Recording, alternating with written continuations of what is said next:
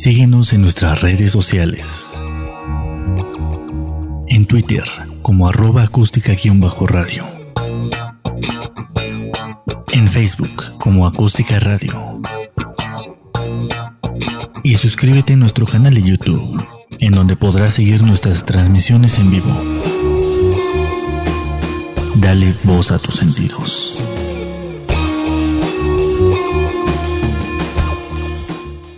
Muy buenas tardes a todos los que nos acompañan esta tarde en su bonito programa Tu Frecuencia. Estamos aquí en una tardecita con lluvias, con tormentas, con vientos, pero este, pues aquí estamos. Bienvenidos, vamos a tener este, las secciones que ya conocen. Este, estarán con nosotros Andrea Alfaro, Elda Robles, Santos Campa y, y pues yo, Adonai Martínez, ¿no? Eh, en esta tardecita vamos a, recordar una de las canciones de George Michael eh, con la letra traducida por Santos Campa. Bueno, no tiene sentido seguir adelante hasta que tienes un lugar a donde ir. Y el camino que he recorrido, bueno, llenó mis bolsillos y vació mi alma. Todas esas inseguridades es lo que me ha detenido por tanto tiempo. No puedo decir que encontré una cura para ellas pero al menos ya las conozco y no son fuertes. Buscas tus sueños en el cielo, pero ¿qué demonios se supone que debo hacer con ellos cuando se hacen realidad? Bueno, hay un año de mi vida en estas canciones y algunos de ellos, algunas de estas canciones hablan sobre ti. Ahora sé que no hay forma de que pueda escribir esos errores. Créeme, no mentiría. Y supongo que hay un camino sin ti, pero también tú dijiste, hay un camino de regreso para cada hombre. Así que aquí estoy. ¿No crees que cambian las personas? Aquí estoy. ¿Es demasiado tarde para intentarlo de nuevo? Aquí estoy. Señoras y señores, bienvenidos a tu frecuencia, tu, tu, frecuencia nostálgica, tu frecuencia de lluvia, tu frecuencia de granizo, de granizo tamaño de pelota de béisbol, de tamaño de pelota de tenis. Y bueno, pues ya nos encontramos aquí empezando con un casual, ya saben, aquí empezamos con unas imágenes de Nueva York y haciendo homenaje, un pequeño recuerdo del señor George Michael, eh, que bueno, pues nos dejó este, en, diciembre de 2016, pero sus canciones perduran. Y bueno, vamos a hablar de él y vamos a hablar de un álbum en específico de 1990, pero señor Donadonay, primero hay que darle la bienvenida a las damas que se encuentran en esta ocasión con nosotros como cada programa. Así es, así es. Bienvenida, Elda y Andrea. Soy María. ¿Cómo están? Hola, hola. Paco Stanley había resucitado. Claro, claro, pues es que hay que buscar la, nueva versión de, de quién lea los poemas, ¿no? Este, bienvenida. Ay, ay, ay. Gracias, gracias. en orden, a ver, en orden de mi cerebro, ah, aquí abajo, Elda Robles. Ah, no. ¿Ya ves cómo es difícil? Elda Robles, ¿cómo estás? ¿Cómo están? ¿Cómo los trata la lluvia y el coronavirus? Bien, ¿no? Tranquilo. Mientras no salgamos de casa, ni nos mojamos ni nos enfermamos. Exactamente. Las dos me tienen llorando. ¿Por qué? es muy triste el coronavirus. No, es, penoso estar en esta situación, pero sería más penoso pues andarnos, andarnos enfermando y contagiando. Así es que quédense en casa.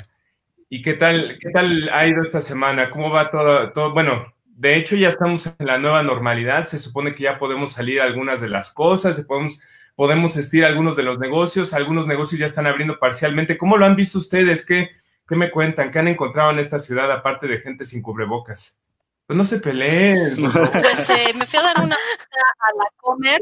A la comer anduve haciendo mi miércoles de plaza y llegué bastante temprano, llegué a las nueve y el estacionamiento estaba vacío y después de una hora más o menos estaba totalmente repleto. O sea, creo que la gente de alguna manera relajó las, relajó las medidas y dijo, vámonos todos a la comer, a ver cómo está la papaya Maradol. Está bueno el comercial. y el aguacatejas ya para, como dices tú, rematarla bonito. Nos invitamos el próximo este, miércoles de plaza. Bueno, ya remátala si quieres, seguramente ya te dieron tu, tu chayote. ¿Mi? No, pues si no soy Adonai, no es cierto. No, bueno, todos entraron con una, o sea, si ustedes vieran el chat que tenemos grupal aquí para la aplicación esta que nos transmite, o sea, mientras yo recitaba poesía escrita por George Michael, puro albur, pura finísima palabra ahí de, de doña Elda Robles, híjole, y Andrea haciéndole segunda parte. Yo nada más me río. Por supuesto que Ay, sí, yo nada más me río. Pero bueno, pues sí, entonces fuiste a la Comer y, compraste mínimo aguacate Hass o algo así, ¿o? Sí, fui por cosas indispensables. La verdad es que no está, no invita, no incita el supermercado a estar mucho tiempo por ahí. Fui a lo que tenía que comprar, regresé, pero mucha gente ha salido mucha gente está y curiosamente sin tapabocas, sin el menor desparpajo y bueno, pues creo que viven una realidad alterna. Seguramente están en un mundo paralelo que no somos partícipes nosotros, pero bueno, María Alfaro, perdón, Andrea Alfaro. Hola, hola. No, pues. ¿Y cómo te ha ido en esta cuarentena? ¿Qué has visto raro? ¿Qué, qué, qué has notado? ¿Qué ha pasado en esta nueva anormalidad? Pues, pues yo trabajo en un lugar donde pues atendemos a muchas personas y de verdad, este, esta nueva normalidad, la verdad, nos ha afectado muchísimo, porque si se supone que cerrábamos a las 7, la gente decía, ay, a las 7 vamos a ir todos, ¿no? Y van igual como dice Elda, ¿no? Sin cubrebocas, les dices, te lo puedes poner y se enojan, o les dices, no, nada más para llevar, y la gente se enoja. Y la verdad, pues sí, se me hace malísimo. Y pues, por ejemplo, diario veo que de regreso de, del trabajo a mi casa, veo como la gente ya está en las esquinas comiendo tamales sin cubrebocas y los puestos llenos. Entonces, ah. Bueno, qué, qué bueno que comen tamales sin cubrebocas. Sería muy grotesco ver ahí cómo se intentan meter en el cubrebocas el tamal. Por abajo. Ah, bueno. Por abajo se puede también. Con el tenedor lo van perforando hasta que entre el cacho de tamal. Ay, no, bueno, está bueno eso. Pero bueno, Adonai, ¿qué nos cuenta la, República Hermana de, de Catepec? ¿Cómo has visto todas las cosas por allá? Pues por acá, pues aunque no lo crean, la gente está tomando un poquito más de cuidados. La gente ya veo que traen cubrebocas al menos y bien puesto. Gracias a Dios. Este, ya, ya, ya muy tarde. Este. eh, pues negocios todavía están cerrados los que no son indispensables, digo, los que están, este, ¿cómo decirlo? Eh, pues que están en regla. No, esenciales. Ajá. No, los, los no esenciales en regla, porque los que son, este, como negocios propios y todo eso, pues siguen abiertos, ¿no? Sean o no esenciales, siguen abiertos. Pero, este, pues al menos están tomando ciertas medidas, ¿no? No dejan entrar a, a, más de dos personas si son, este, recauderías o cosas donde venden, este, comida. Digo, este, frutas, verduras y eso, ¿no? ¿No te vas a echar un gol como Elda? no, no, no, ya no. Ay, no, bueno, pues a mí me tocó ir al centro comercial también este fin de semana. Este, andábamos buscando unos taquetes y unos este, clavos, perdón, unos tornillos. Y, y, no, bueno, en esta tienda departamental que venden cosas de, de ferretería que empieza con home y termina en otra cosa, no pudimos entrar porque había una fila de 40 personas esperando poder entrar, ¿no? Porque solamente hay una máxima aglomeración de 25 personas dentro de la tienda. Entonces, yo no sé cómo le hacen para contar las que van saliendo y las que van entrando. Seguramente es una logística muy complicada, pero bueno, en ese caso, como yo iba en compañía de mi mamá, pues mi mamá estaba esperando el carro, ni modo que la dejara a 35 grados ahí esperándome en el carro este, 40 minutos, ¿no? Entonces tuvimos que abortar la, la, la, este, la misión. Pero bueno, pues así, Así este México. Ay, perdón. este, así este México de la nueva anormalidad y esta nueva normalidad que a todos nos ha afectado de alguna u otra manera y que eh, afectó nuestros trabajos, afectó nuestra vida diaria, nuestra vida social, pero bueno, pues aquí estamos. Y la idea de este programa se trata precisamente de enaltecer las cosas buenas de esta vida y que a pesar de que nos confinen, que nos llegue el coronavirus, que nos llegue, este, que Santos le recite George Michael, que etcétera, etcétera, etcétera. Estamos el día de hoy presentes y estamos contentos aquí para compartir un momento más con toda la gente que nos escucha, ¿no? Entonces, pues vamos, vamos a empezar con el espectáculo. Y bueno, pues nos vamos en orden, en orden de las secciones. Y nos vamos a ir primero con la sección de nuestra queridísima Elda Robles. Mira, ya supo, ya supo apuntar el dedo, porque a mí no me sale todavía. Parezco así de como. es que es complicado. O sea, a lo mejor pareciera que la lógica del cerebro te va a ayudar a entender que estás al revés, pero mira, por ejemplo, así. Pero a ti, solo, a ti solo te toca abajo, no sé por qué te preocupas tanto. No, a ver. Sí, el problema somos acá. Que... Tú, solo le tienes que hacer así. A ver, ahí está. No, hacia abajo. Ahí. Hay que poner a trabajar los hemisferios, ¿eh? Sí. A ver, Elda, sube, la cabeza, sube la cabeza. Ándale. ah, ya estamos muy bobos. Así como el toque vital. pintura de, Leonardo David, exacto. De Leonardo, de Leonardo DiCaprio, bueno, ¿qué? Bueno, pues vamos a entrar en la sección de Elda Robles. Andrea, no te nos vayas y empezamos Muy bien. para que nos cultures y chismes, pero vámonos con Elda.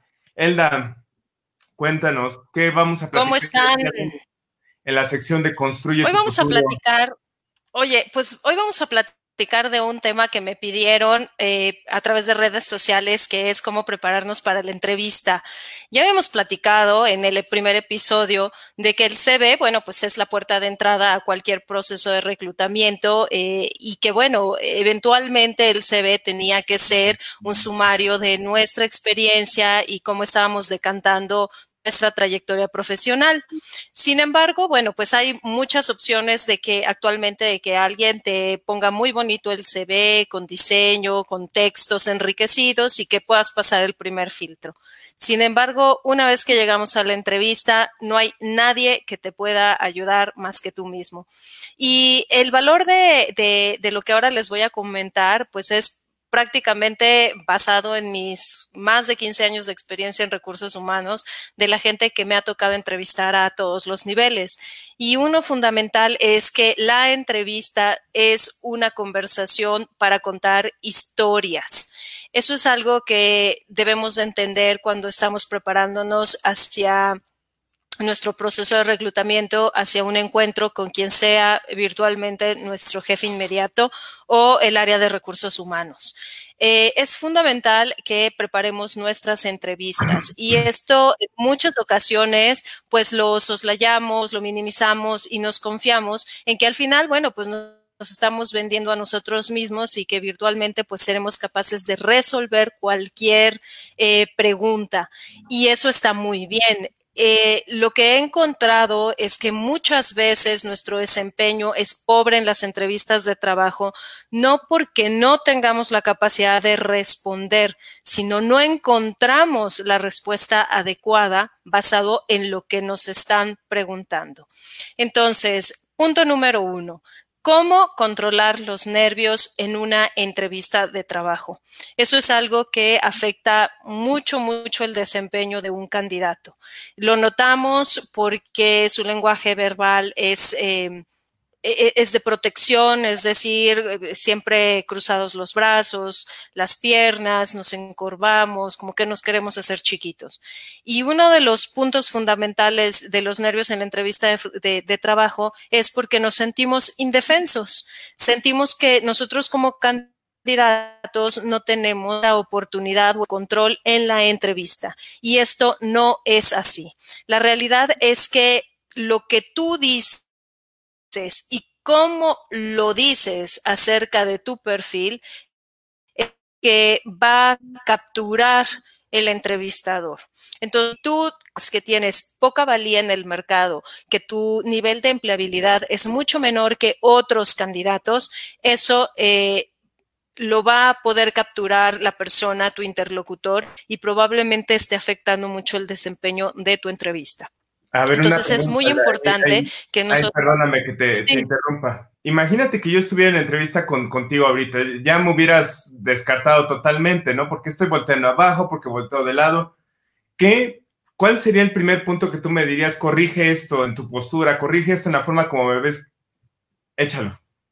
Bueno, creo que es muy importante el que tú estés presente en el momento de tu entrevista.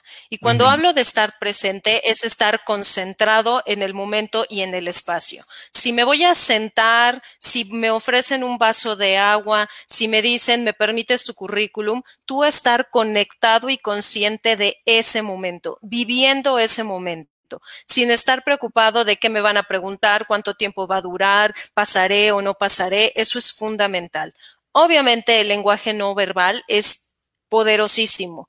Cuenta la leyenda y los estudios científicos que el 80% de lo que transmitimos es a través del cuerpo. Entonces, tiene un poder muy, muy eh, relevante el hecho de que tú te sientas cómodo. Y yo entiendo que entre, ser entrevistado, pues no es un proceso natural, Santos. O sea, no es natural que tú te sientes a contestar preguntas sobre tu trayectoria y que con base en tu desempeño puedas perder o ganar una oportunidad de empleo. Entonces, esto me da pie a la segunda sugerencia. Una vez que tú te ves y te empoderas y piensas en lo que sí tienes y en lo que sí puedes aportar y no en lo que te falta, eh, es importante que te pongas la gorra del consultor y del experto. Y yo te voy a poner un ejemplo. Cuando se te daña algo en el baño, tú llamas a un contratista, a un plomero, y el plomero ve el problema o se lo cuentas, mira, ha estado goteando, el excusado ha hecho esto, el lavabo tal, tal, tal, y él entra, ve, da sugerencias y de pronto te dice, tienes una fuga, déjeme ir al baño, eh, perdón, a la cocina y revisa todo el, el tubo donde pasa el agua y al final te hace propuestas. Te dice, mire, pues puedo cambiar esta pieza o puedo, este, está dañado tal. Eso que nosotros vemos y que nos resulta tan simple es el desempeño de un experto en su materia. Entonces, a veces eh, imaginamos que nosotros tomar un rol empoderado en nuestra entrevista es demasiado sofisticado probablemente para nuestro, nuestra trayectoria profesional. Y en realidad la invitación es de que tú te pongas como consultor, como el experto en la entrevista. Eh, cualquier compañía que esté buscando una persona para cubrir una vacante es porque tiene una necesidad, porque tiene un problema que quiere que alguien le resuelva y tú en ese sentido tienes mucho que aportar. ¿No? Entonces es muy importante que tú hagas preguntas de conocedor. A veces esas preguntas de conocedor denotan más tu conocimiento a que tú respondas de una manera efectiva las preguntas de, tu interlocutor. Ah, Vamos a poner un ejemplo. perdóname que te interrumpa. Esa, esa parte me causa un poquito de conflicto porque, no sé, o sea, ¿qué tanto puede ser muy pretencioso que yo empiece a preguntarte, no? Bueno, y en este trabajo este, voy a tener contacto con este, el equipo de mercadotecnia y con el equipo de... O sea, sí me explico, en el primer approach, ¿qué tanto es bueno para mí para que vean, ah, mira, este, este señor domina su tema, este señor sabe a lo que viene, es más, sabe por dónde se va a meter. ¿Qué tanto se ve así? ¿Qué tanto se ve como que esto es puro bluff? Bueno, hay ciertas preguntas que tienen que ir con el fundamento de la vacante. Es decir, tú puedes preguntar, em, oye, la contabilidad no ha salido porque ustedes eh, no, siguen, las normas del US GAAP, ustedes tienen un ERP que les ayuda a facilitar sus transacciones, cómo están eh, vinculando la contabilidad con el área de finanzas. O lo que yo he visto en otras compañías es que durante el cierre mensual se realiza este proceso. Ustedes lo tienen. Si te fijas, Santos, el nivel de conversación que estás teniendo está enfocado en los procesos, eh, un poco en la estructura de la compañía y no en tu parte aspiracional porque sí es cierto, muchas veces nos encontramos gente que está mucho más interesado en, el, eh, en la exposición que va a tener en su puesto, aun cuando no ha hecho preguntas que le permitan al interlocutor entender si tiene un nivel suficiente de experiencia. Entonces, cuando abordamos este punto de ponerte en la gorra del consultor, es un poco tratar de entender el problema o la naturaleza de la función que tú quieres tener y aportar historias. Ese es mi tercer punto, Santos. Nosotros no... Perdón, Sí. Esto que comentaste aplica para cualquier persona, aplica el dominar, como tú lo dijiste, o sea, hablamos ahorita del ejemplo de un plomero, hablamos a lo mejor del ejemplo de alguien que se dedica a ventas, por ejemplo, de, pan, por ejemplo, de alguien que, lleva la camionetita y sabe vender pan en, distintas tiendas. Hablamos también del ejecutivo, a lo mejor que tiene experiencia de 20 años en la industria de, bancos. Eh, aplica para todos, ¿correcto?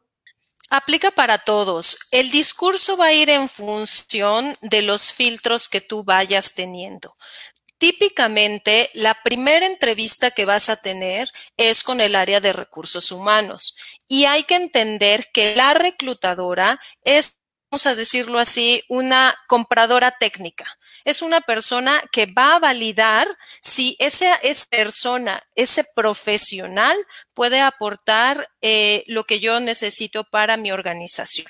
Entonces, probablemente el tipo de preguntas que le vas a hacer a la reclutadora no pueda ser tan de consultor. Tendrá que ir en función a cuánto dura el proceso, eh, cuántas personas me van a entrevistar, cuándo tienen ustedes pensado cubrir la posición, está aprobada, cuál es el horario, en fin. Inclusive, aunque no es recomendable que preguntes temas como el salario, sí es la persona correcta en todo caso para responder esa inquietud.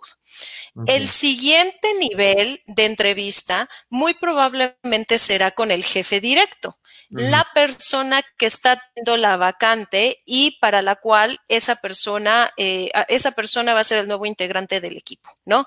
Entonces, aquí sí es en donde vamos a empezar a manifestar nuestras historias. ¿Qué es manifestar nuestras historias? Hay una técnica que se basa, en la cual se basa casi actualmente todas las entrevistas de trabajo, que es situacionales la metodología es muy sencilla. Tú vas a contar tus historias de éxito, tu trayectoria, tus ejemplos en función de la, metodología STAR, que es el acrónimo de estrella en inglés. S es la situación, T es eh, la tarea que tú desarrollabas, A la actividad y R el resultado. Entonces, imagínate tú que yo soy un vicepresidente, como, como me lo me lo, me lo haces ver y me estoy entrevistando eh, con probablemente el CEO de una compañía o soy una persona de cobranza o un ingeniero de servicio, lo que sea, y me estoy eh, entrevistando con el jefe directo y le empiezo a hacer preguntas. ¿Cuál es la naturaleza de este puesto? ¿Cuáles son los retos que yo voy a enfrentar si ocupo esta posición? ¿Cómo está la competencia en función de esto? En fin, el diálogo que vas a mantener con tu interlocutor va a ir en función de la posición a la cual tú estás aplicando. Si eres vicepresidente, pues seguramente o, aspiras a ser vicepresidente, el diálogo da mucho más estratégico. Entonces, ¿cómo, cómo se ha crecido, cuestiones numéricas, cómo está el estado de resultados, cuál es la participación de mercado de la empresa, ustedes se han fusionado, cómo está su portafolio de productos. Si la posición es menor, digamos más junior, se hacen preguntas en función a tu experiencia, pero contando historias. Es decir, llegué a una compañía, eh, y me encontré con que había una cobranza de 500 mil dólares en las cuentas más importantes de la empresa que tenían esta clasificación, no sé, que eran globales. Entonces nosotros desarrollábamos un procedimiento telefónico. Mi función era hablar por teléfono y sacar, este, mandar, eh, subir al portal de, de mis, de mis eh, clientes, mis facturas y darle seguimiento. Ahí estoy hablando de la situación y cuál era mi tarea. Después voy a hablar específicamente de lo que yo implementé o cómo me conduje hacia el éxito. Empecé a tener reuniones con mis, con, con mis contrapartes en las empresas, esto me ayudó, salí a visitarlos, es decir, eso que a ti te hizo diferente del resto de tus compañeros y que de alguna manera te ayudó a lograr el resultado. Entonces, si nosotros nos empoderamos con una buena actitud, estamos presentes, hacemos preguntas correctas, respondemos las preguntas con este, em, este proceso que se llama STAR, eh, desde un enfoque de contar una historia de ventas, la situación, la tarea, la acción y el resultado, te va a quedar muy claro a tu interlocutor lo que tú puedes aportar. Y lo último que diría Santos es que menospreciamos la importancia de preparar nuestras entrevistas. Hay preguntas que se vuelven clichés, como por ejemplo, ¿por qué quieres esta empresa? ¿Qué es lo que haces bien? ¿Qué es lo que haces mal? O digamos, ¿dónde están tus oportunidades? ¿Cómo te ves en cinco años? Cosas que dices, bueno, eso cualquiera lo pregunta y cualquiera lo responde. Oye, pues justamente. Las, preguntas que yo hago en las entrevistas, hasta me sentí mal. bueno, eh, sentirse mal aplica cuando no te preparas para contestarlas sabiendo que vienen. Entonces, lo peor eh, que, te puede pasar es ver que vienen, que son un cliché de pronto y que no te preparaste para responderlas, que se hace este silencio en el momento y que estás tratando como de bajar ideas en ese momento para estructurar una respuesta, eh, digamos que, y, no hay necesidad, ¿no? Entonces, por eso decimos que la búsqueda de empleo es un empleo. Meme este que te salen todas las ecuaciones, ¿no? Hacia arriba y que estás así, X igual a, Y cuadrada, ¿no? Sí, no, definitivamente. Así es, así es como tú mencionas, es peor no estar preparados para saber qué responder. Solamente como un resumen de esta parte que mencionabas, la, parte de la metodología STAR, ¿qué, ¿cuáles son las siglas de STAR? Y en resumen, ¿cómo le dirías a la gente que aplica esto en un proceso de entrevista? Ok, hay, eh, bueno, las entrevistas pueden ser técnicas, te preguntan mucho de, tu conocimiento en relación al puesto, pero también hay preguntas que tienen que ver con tu comportamiento. Hablando específicamente de las preguntas de comportamiento, de cómo resuelves problemas, cómo, cómo es tu espíritu de equipo, cómo tomas decisiones, cómo abordas al cliente, la metodología STAR, que es eh, te va a permitir contar una historia. Entonces vas a empezar hablando desde cuál era la situación que existía en ese momento, cuál era la responsabilidad que tenías que ejecutar, eh, la acción que hiciste y cuál es el resultado. Perfecto. Bueno, pues mira, yo creo que nos, nos como siempre, nos, nos queda este corto el tiempo para tanta información y, y, en verdad que me gustaría que nos repitieras la forma de contactarnos, de contactarte, perdón, bueno, de contactarnos, yo sé cómo contactarte, pero me refiero eh, de cómo contactar este eh, o cómo contactarte para cualquier otra pregunta. Y creo que, creo, Adonai, hay un comentario por ahí para Elda o... Sí, bueno, es este un comentario de Daniel. Con mi dice, un poco atrasado, cuéntalo, por, por favor. Dice que es importante entender el contexto de la entrevista de reclutamiento con una entrevista técnica. Muchos quieren hablar muy técnicos con la persona de recursos humanos que no siempre va a tener el conocimiento. Así es. Así es, así es realmente lo que dice Daniel. adelante, la perdóname. También dice Felipe. Sí, lo que dice, hay que recordar, sí. No, no, a ver, no, no, no se peleen. A ver, no se peleen. Vamos a ponernos de acuerdo, si quieres, vamos a. a, déjenme. Ajá, cuéntanos. Déjenme abordar sobre el comentario de Daniel. Es totalmente cierto. Llegamos con mucho entusiasmo y queremos demostrar justamente este conocimiento con la gente de recursos humanos y debemos de eh, esperar respuestas limitadas. Las preguntas más robustas, las que hablan del proyecto, sobre mi evaluación de desempeño, por lo que me pueden pagar incentivos, etcétera, tienen que venir al, digamos, al jefe directo. No hay que frustrarnos si de repente la reclutadora no puede responder todo. Recordemos que la reclutadora es una technical buyer o como buen anglicismo, pero en, en pocas palabras está comprando talento y lo evalúa desde una perspectiva técnica. Así es. Y también te manda saludos Felipe Cruz López. Dice saludos, licenciada Elda. Saludos a Felipón. Bueno, Elda, antes de que cerremos la sección, bueno, ¿cuáles serían tus comentarios para rematar la sección? ¿Qué, vamos a hacerlo como si quieres, como los tres pasos que comentaste o los tres puntos importantes, muy resumidos para quien nos está sintonizando y diga, ah, ya no, ya no escuché lo que, lo que dijeron. Cuéntanos. Ok, lo primero que tienes que hacer es prepararte para tu proceso de entrevistas. Ensaya, prepara tus respuestas, escríbelas, mírate en el espejo o si no, grábate o pídele a alguien que te entreviste. Eso, punto de vista crítico, te va a ayudar a saber cómo te escuchas y si la respuesta eh, te hace sentido. Dos, recuerda que tú tienes el no estás indefenso, tú eres el experto, tú eres la persona del interés de la compañía, por algo ya estás en una entrevista. Tercero, tú tienes que proyectar seguridad y confianza. Eso es fundamental. Lo que es y cómo lo dices es lo que va a entender el reclutador o tu contraparte. Eh, sí, es muy importante que te empoderes. Eh, la semana pasada estábamos hablando de adquirir modelos que nos ayuden a crear nuevas identidades hablamos eh, en términos de la administración del tiempo, no sé si recuerden, que tú tienes que pensar como la persona más productiva.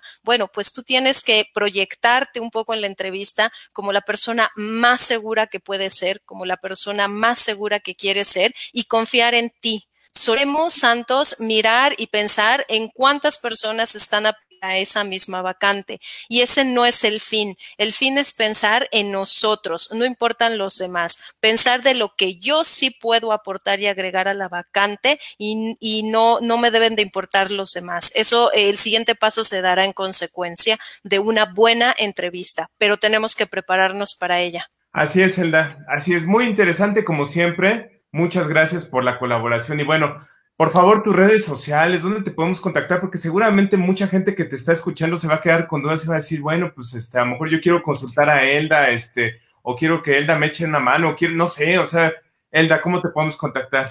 Bueno, recuerden que siempre los voy a invitar a LinkedIn, que es una red profesional. Ahí me encuentran como Elda Robles. Me encuentran en Instagram como, Elda-Robles78.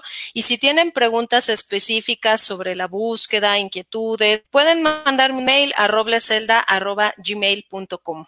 Perfecto, Elda. Bueno, pues muchísimas gracias, Elda. Este, sé que nos lo dijiste antes de, entrar al aire que tenías un compromiso más. Es lo malo de ser famoso como tú, Elda, que nos tengas que dejar este, nosotros somos pobres mortales y que.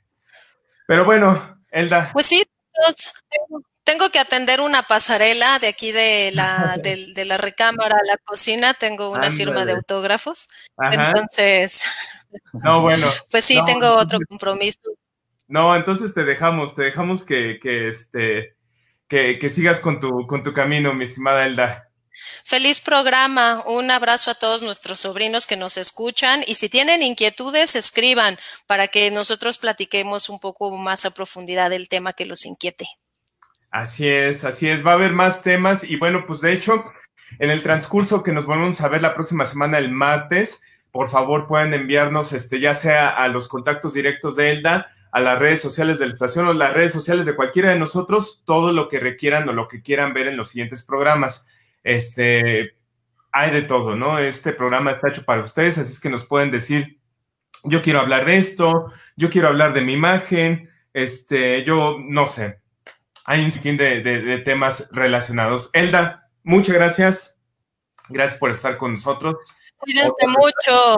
Y quédense en casa.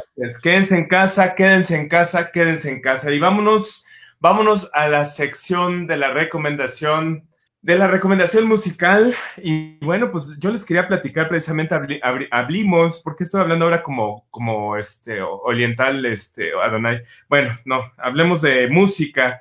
Y les platicaba yo de George Michael y, este, y bueno, es que George Michael para mí ha sido una gran influencia musical porque, bueno, definitivamente eh, no solamente era el cantante del dueto Wham en, principios de los años 80, sino también fue un gran compositor musical que precisamente al separarse de Wham decide él formar su carrera artística en, solitario o, solo. Y bueno, pues este, en, 1987 lanza este álbum que sería tal vez el más conocido o el, más este, popero, el más, pues sí, el más consolidado a nivel comercial, eh, que se llama Faith. Este álbum que no solamente el tema principal, Fate, sería el más conocido, sino todo el disco. O sea, si ustedes oyen todo el disco, van a decir, ah, mira, Father Figure, ah, mira, I Want Your Sex, que I Want Your Sex es una canción que eh, prohibieron este, por, por muchos este, años en, canales este, musicales como lo era MTV, VH1.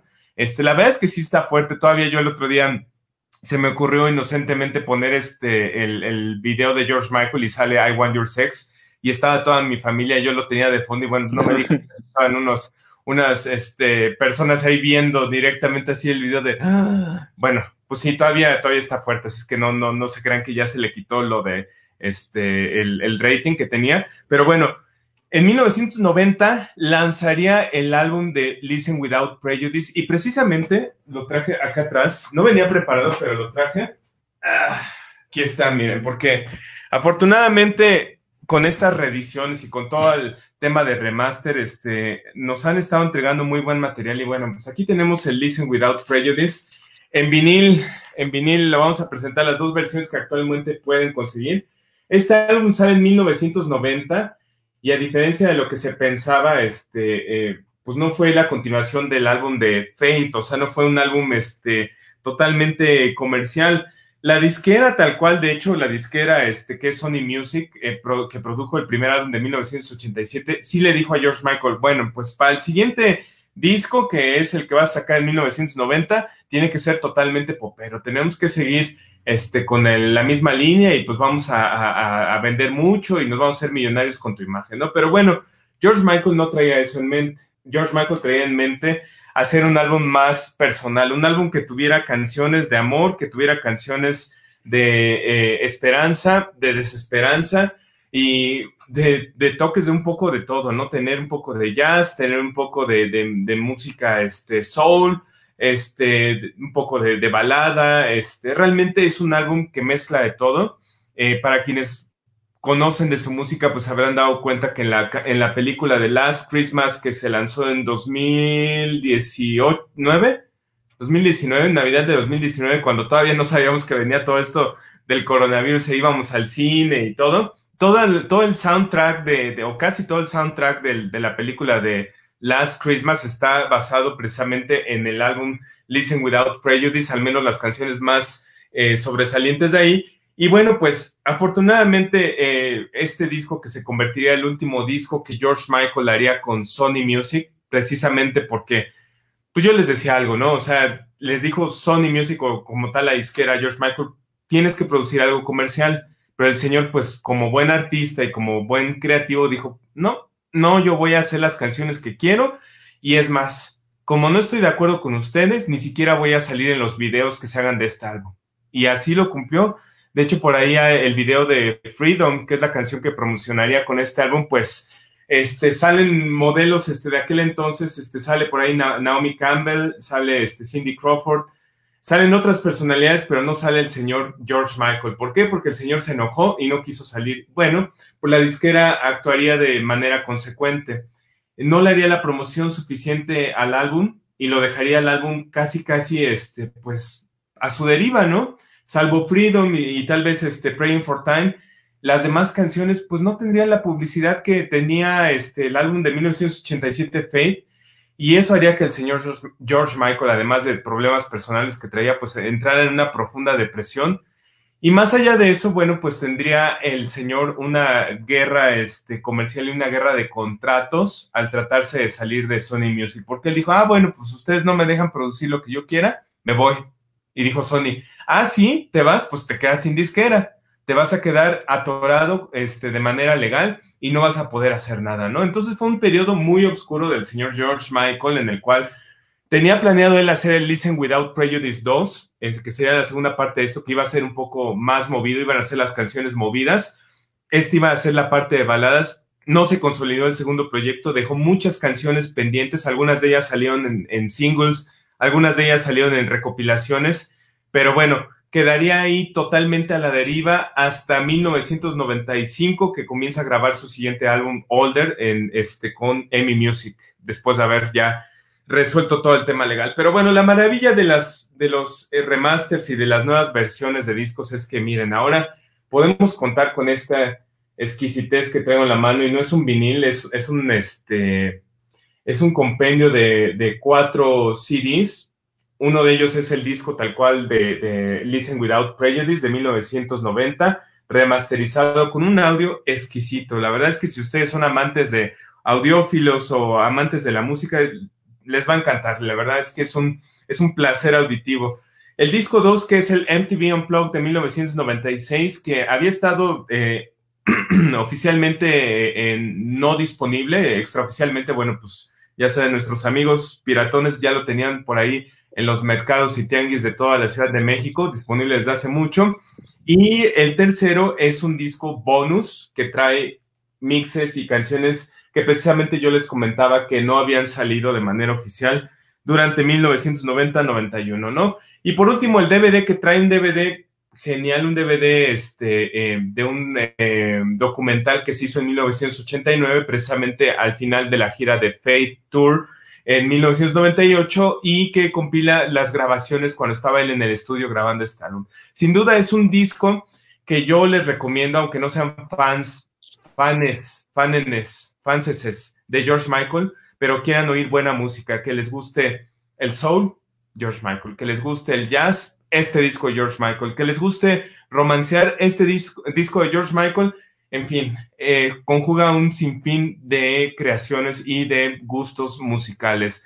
El álbum fue Listen Without Prejudice de 1990 y curioso que esta portada que parecía que es como un concierto, una foto tomada en un concierto, es una foto tomada en 1924 en las playas de Nueva York, cuando se atascaban, cuando llegaba, este, pues ya saben, este, la, la, temporada de vacaciones y todo el mundo se iba a la playa a nadar. Pero bueno, vámonos con lo que sigue, mi estimado Donay. Y bueno, pues como, como esto no se detiene, nos vamos a ir ahora a la sección más cultural, la sección cultureando y chismeando con quién, María Alfaro, hoy es María.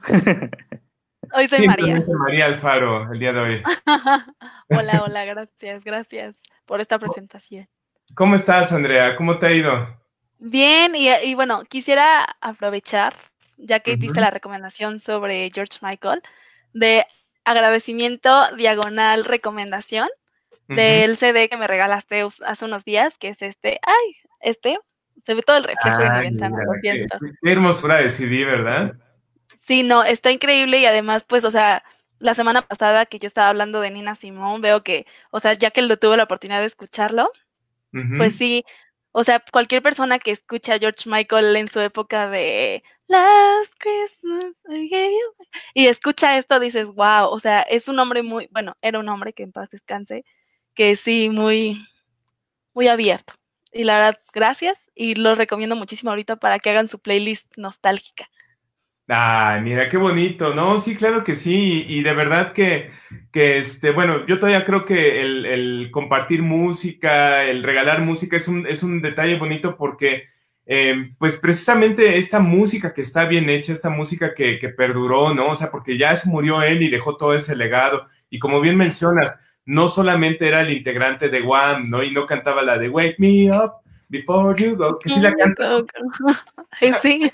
Que sí la canta, pero no es nada más eso George Michael. De hecho, él rompió con ese molde porque no lo dejaban ser el creativo que tenía dentro, ¿no? Y bueno, pues aparte de que también tenía su tema personal, que este, pues no lo había podido expresar hasta los años 90, ¿no? Pero bueno, ya hablaremos un programa especial del señor George Michael. Andrea, cuéntanos. Sí, padrísimo. Cuéntanos que siempre nos tienes intrigados a ver qué preparó Andrea, porque la verdad es que traes unos temas bien buenos. Bueno, oye, Cultureando y Chismeando con María Alfaro. Con María Alfaro. Bueno, hoy el tema que elegí, bueno, ahorita que comentabas de lo de la disquera de George Michael, yo voy a hablar de una banda que pues su disquera jamás los vio como un artículo, donde tuvieron muchos problemas, pero siempre pensaban primero en los artistas. Em, esta banda todos la hemos escuchado y tal vez si no saben quiénes son o escuchan un cachito de una canción y van a decir, no, sí la conozco. Eh, el tema de hoy es sobre Roxette, una banda pues, famosa en los 80s, 90s. Que pues las canciones famosísimas, ¿no? Que Listen to Your Heart y... Uy, no, bueno. Y no sé, Joyride y la clásica de It must have been love. The look. The look. The look. The look. She, she's got the look. Pues de hecho, bueno, la información que recopilé hoy es sobre un libro que escribió esta misma, la misma vocalista, que se llama Listen to Your Heart, y comentan que muchos la reconocían por The Look y decían, es que ella tiene la mirada, ¿no? Haciendo referencia a la canción. Sí, muy bonito. Pero Muy bueno, Roxette, Roxette es uno de esos grupos este, ochenteros que hasta la fecha sigue siendo recuerdo. Como dices tú, a lo mejor la gente no ubica, la gente más joven sobre todo no ubica quién es Roxette, ¿no? Pero ponen It Must Have Been Love, eh, eh, ponen The Look, eh, Joyride, eh, Listen to Your Heart, Fading Like a Flower. Oh my God. Sí, oh my God. todo. O sea, pues sobre todo yo quiero hablar de la vocalista que murió el año pasado en diciembre, que pues ten- tenía una voz increíble. O sea, desde chiquita ella, desde chiquita cantaba. El chiste es de que pues ella aprendió a tocar el piano y de hecho en Listen to Your Heart, el inicio de piano, ella fue quien lo compuso. Y para los que no conocen esa canción, nada más escuchan ese inicio y dicen, ah, sí la, sí la he escuchado en alguna parte. Ay, sí, sí, es un piano eh, muy nostálgico. el tan, tan, tan, tan, tan, tan, tan, tan, tan, tan. Sí, ese, ese mero. Ay, no, bueno. Bueno, pues eh, Mary, Mary Frederickson es la, la vocalista, era la vocalista, y son suecos. Es la Mm. segunda banda más famosa en Suecia después de ABBA, que también, Ah, Sí, claro. Que ABBA también son mi adoración. Son hermosos. Pero ¿no? bueno, ellos, eh, ajá, ellos fueron, bueno, Roxette fue la segunda banda más famosa. Y pues bueno, el chiste de Mary, que es, es una señora, primero fue una, bueno, primero fue una chava, que era muy reconocida por su copete, que es el clásico corte de cabello corto y con secadora y tenían un copetito muy, muy coqueto, pero era como algo especial de ella. Pero ella, o sea, inició primero en una banda punk, en ahí mismo de amigos suecos, que Ajá. por ahí se pueden escuchar unas canciones. Si no me equivoco, el grupo se llama Mamas Born, no, Mamas Barn, Ajá. que eran canciones medio punk poperas de esa época. Entonces, uno de los guitarristas de esa banda era novio de Mary y él le presentó a Per, que es el otro, la otra parte del dueto de Roxette. El Wow. chiste es de que se juntaron, pero no fue un- una unión romántica, fue una unión de esas que dices artísticamente empato perfecto con este chavo y vamos a hacer algo. El chiste es de que pues lo hicieron y no creerían que iba a tener tanto éxito y vaya que lo tuvo.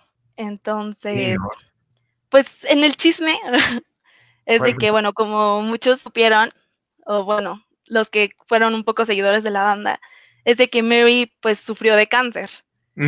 Entonces, pues sabemos que el cáncer es una enfermedad pues fatal.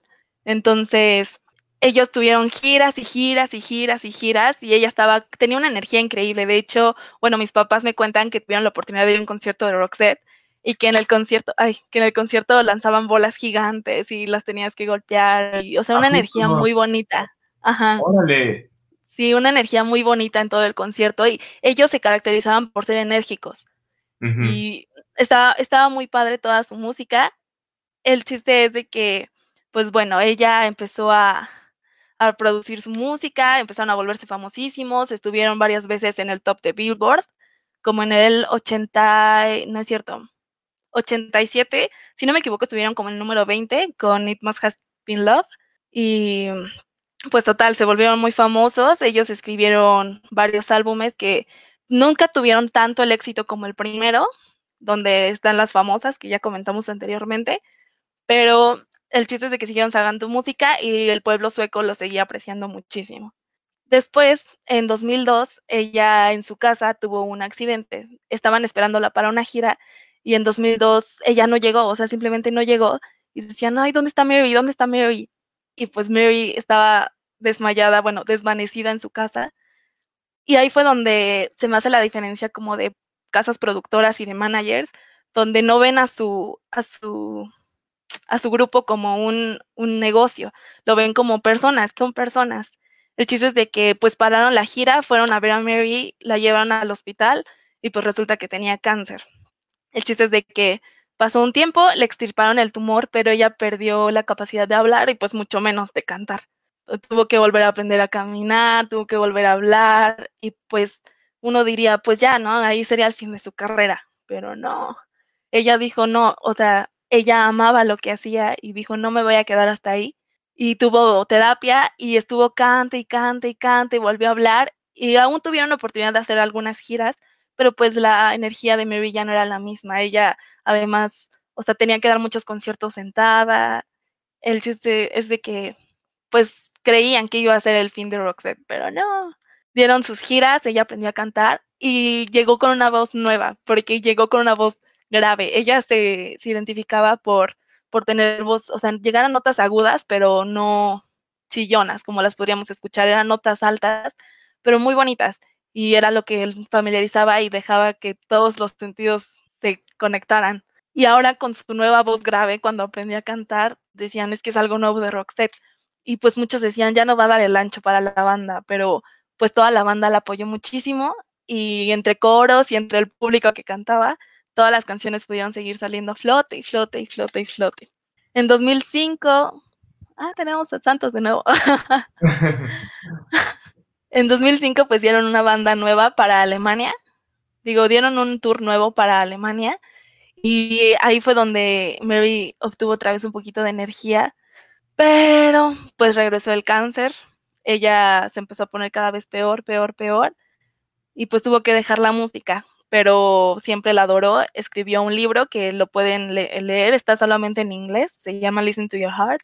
Y pues nada, yo la verdad, es, es un tema, creo que lo vi demasiado rápido, lo siento, pero se me hace como un tema importantísimo porque es la capacidad de alguien que ama lo que hace, a pesar de tener adversidades, ya sean físicas o incluso mentales, pudo salir de eso y hasta el final de sus años hizo todo lo que amaba.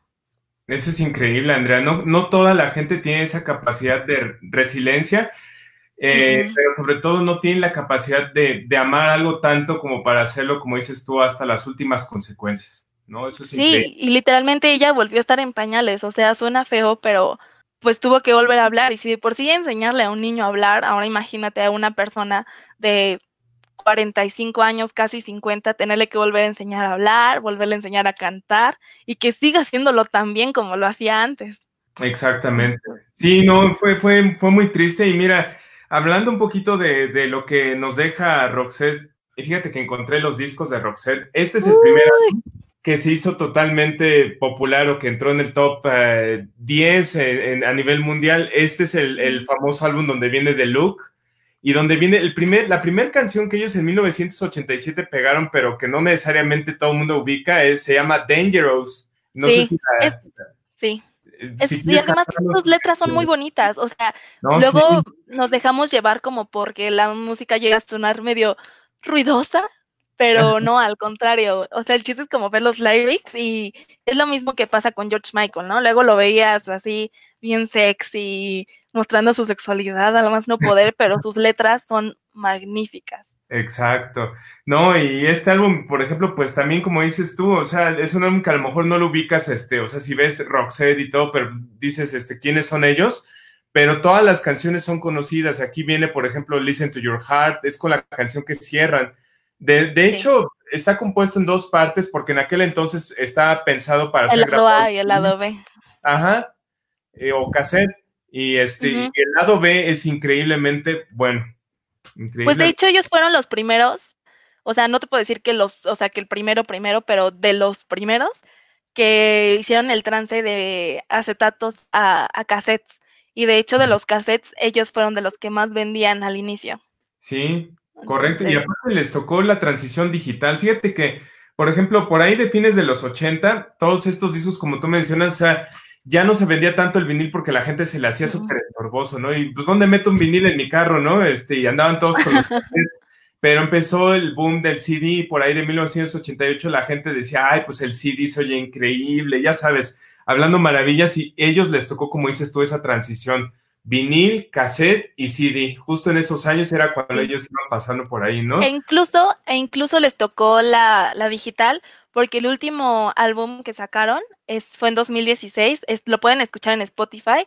Tienen dos, uno en 2016 que tiene las últimas canciones que compuso Mary, que tiene letras muy, muy poderosas, porque ella muestra ahí como lo difícil que fue todo ese trance, y hay otro que está en vivo, donde se pueden notar las diferencias entre Mary. Entonces, o sea, les tocaron cuatro, cuatro etapas. Y pues la verdad, adaptarse como músico y que no tengan ese sonido viejo, siempre encontraron forma de renovarse.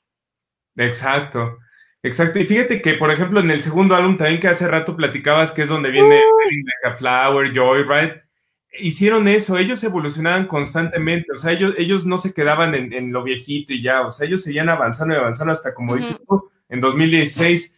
Y ese álbum que hablas de, en vivo es un álbum muy bueno, pero la verdad es que ya viendo el contexto en el que sucedió, en el que ella ya estaba perdiendo facultades y tuvo que volver a aprender a cantar, wow, mis respetos, en serio, es, es algo admirable, es algo increíblemente admirable.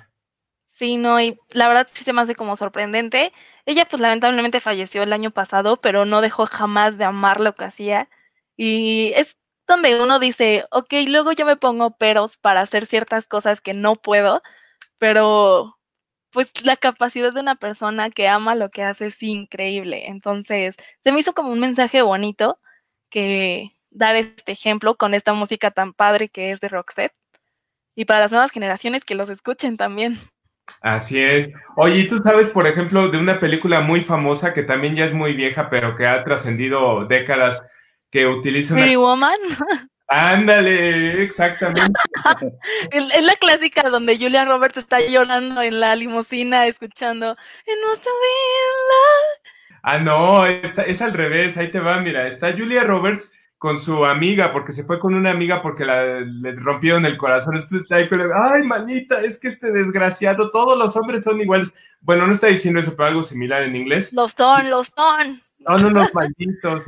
Y en ese momento Richard Gere llega así en su, en su limusina blanca, que era el sueño de Julia Roberts, que quería ver un hombre en su caballo blanco, su caballero, a rescatarla en la torre. Sí, no, es poder, o sea, la verdad es padrísima. Entonces, si no conocen a Roxette, mínimo la han visto en esa película. Exactamente. No, sí, seguro la conocen. Y, y como dices tú, a veces con los papás también oímos esas canciones, o, o en Mix 106, o en este, ¿cómo se llama? Este Universal, ¿no? Sí, todo eso. Así es. Que fíjate que Universal Stereo, nosotros cuando éramos niños, este, Adonai y, y yo, nos tocaba que Universal Stereo tocaban música así como de ABBA, de esa época. Dice, no, la música de los papás, o sea, de nuestros papás, ¿no? Y de ahora que no, y ahora nos ha ido alcanzando eso, entonces de repente ponen a Pearl Jam, ponen a Nirvana y dices, no inventes, ¿en qué momento? Sí, el otro día los estaba escuchando y, empezó la de, oh, that one, y yo no la recordaba tan vieja. Yo dije, ahora está en, en Universal. bueno, pero eso es de los 90. Ese es de los 90, de hecho, no te tocó a ti tampoco. No, pero ya cuando pero, pasan. O sea, estoy tan familiarizada. Ya cuando ponen la Daft Punk o, cosas así, ya es. La de Motio, la de Lady. la de Lady. Hear me tonight. Es súper ancianísimo. Hay que preocuparnos ya cuando empiecen a poner a Britney Spears o Justin no, no, perdóname. Cuando saquen a Rihanna. mi edad, de hecho, o sea, Britney Spears ya, ya va para afuera. Sacó, acaba de sacar un álbum y hasta pena ajena me dio todo ahí, la portada y sale todo con la. Bueno. No, no, no. Hay que retirarse con dignidad también. O sea, si vas a hacer pop, pues creo que te conviene como que irte adaptando al pop de ahora, ¿no? Como Madonna, que, tiene 60 años y sigue queriendo actuar como, como chava de 22, ¿no? Sí, de hecho sacó una canción hace poquito y la verdad suena muy rara. ¿Ah, sí? Sí. ¿Cuál, sacó? Hace como un mes, algo así, sacó una canción. Órale. No, fíjate que no, bueno, ni siquiera, o sea, como que pasó así por mi radar, así. Pues es que es saberse adaptar. Por ejemplo, también Debbie Harry, la de Blondie, Ajá, claro. que hace unos años, no, hace, ah, digo unos años, pero supongo que fueron como hace siete años, sacó una nueva canción y se escucha ya su voz de persona mayor, pero se adaptó y no se escucha mal como llegamos a escuchar a Britney Spears, que no es tan mayor, pero ya se escucha muy raro. No, sí, ya, ya, ya, ya se le pasó la época de también de chava así cantante, ¿no? Este, ¿sabes quién se ha adaptado también bien? Cristina Aguilera. Cristina Aguilera creo que como tiene buena voz, la, la ocupa bien. Sí. Otra que también se adaptó bien fue Cindy Lauper. Uy, sí. No sé si vieron hace como, en este año sacaron un, en el Kennedy Center o algo así, bueno, en lugar donde hacen como homenajes, hicieron un homenaje a Cher y cantó la clásica de, bueno, con esta Cindy Lauper cantó con Adam Lambert, la clásica de Cher con, ay, no me acuerdo cómo se llamaba su esposo. Ay, pero... ay, ¿cómo se llamaba el esposo de Cher? Toda la... Que tenían un programa y todo. Sony, Sony y Cher. Ajá, Sony y Cher, o sea, cantaron Cindy Lauper con Adam Lambert esa canción y Cindy Lauper dices, wow, wow. Sí, no, y Cindy Lauper, pues en la época de los 80 era una chava toda acá bien este, fiestera y todo, o sea, el look que tenía era, era eso, representaba eso, la rebeldía de, de un adolescente de los 80, ¿no? Sí. claro. Entonces, pero sí, este, y fíjate, hablando de Cher, hablando de Cher, Cher es alguien que también se ve increíblemente se ve igual que hace 40 años. Yo no sé qué hace, la verdad es que hasta da miedo un poquito este, pensar cómo lo hace así, pero, pero canta igual, aparte, tiene buena voz todavía. Es que canta, cada vez que crece canta más grave, pero no se escucha mal, pues es lo clásico, o sea, su toque, que canta grave. Pero... Sí, hasta que un día ya llega a cantar así como, como, como hombre, ¿no? Entonces ya no vas a saber qué es Cher realmente, es pero bueno, tienes razón. Fíjate que Cher en los 80 cantaba por ahí, ¿cómo se llama la de If I Could Turn Back Time? ¿Cómo sabes de eso, Andrea? De verdad, tú, nos engañas. Tú tienes la edad que tiene Adonai de cincuenta y tantos años. pero no se le nota tampoco. No se les nota a ustedes. Se me hace que ustedes me vieron nacer, me vieron de niño todavía y, Sí, es, ahí ya no se escuchaba tan grave, pero por ejemplo, sacó una versión de canciones de ABBA el año pasado, como SOS y Chiquitita, ah, y se escucha ya la voz muy distinta, pero no mal, se escucha bien. Pues sí, tienes razón, lo oí yo esa en un mix-up, este, y no me gustó mucho, fíjate, como que sí ya se me hizo la voz un poco grave. Para, porque las de ABBA son, son canciones muy, muy llenas de mucha energía, ¿no? Entonces, por ejemplo, fíjate, ahorita hablando de ABBA, cuando sacaron el musical de Mamma Mía, este, digo, musical y las películas, ¿no? Hace poco también, bueno, hace poco, hace como siete, hace poco. Este, Trece años, fue la primera. Ah, no inventes, qué horrible. Trece años, ¿no? Bueno, este, cuando sacaron esas, me gustó mucho los covers que hicieron, me gustó cómo las interpretaban, porque... Bueno, es que también contando que era, o sea, la actriciada de Meryl Streep, que es de las mejores actrices para, a mi parecer, no sé ustedes. Sí, claro. Y, y Amanda Seyfried, que también actúa muy bien y canta muy bonito. Entonces, sí, fue, además fue un buen elenco. Sí, sí. Sí, sí, fue un buen elenco y, bueno, las canciones de ABBA, la verdad es que también son este, contra el tiempo, ¿no? Este, a pesar de que estuvieron como que muy metidos, o bueno, estaban precisamente en la época disco, iban saliendo de la época disco hacia la época más ochentera, este, siguen siendo fuera de tiempo, o sea, la verdad es que no se oyen viejas, ¿no? Se oyen igual todavía divertidas. Sí, no. Pero sí, yo creo que ahorita con este tiempo de lluvia y así se podría armar una playlist muy bonita en combinación de nuestras recomendaciones de hoy, que sería George Michael, Roxette, em, Cher, Cindy Lauper. Ajá. Ava. Y Ava, ¿no? Y un podcast de recursos humanos para honor a Elda.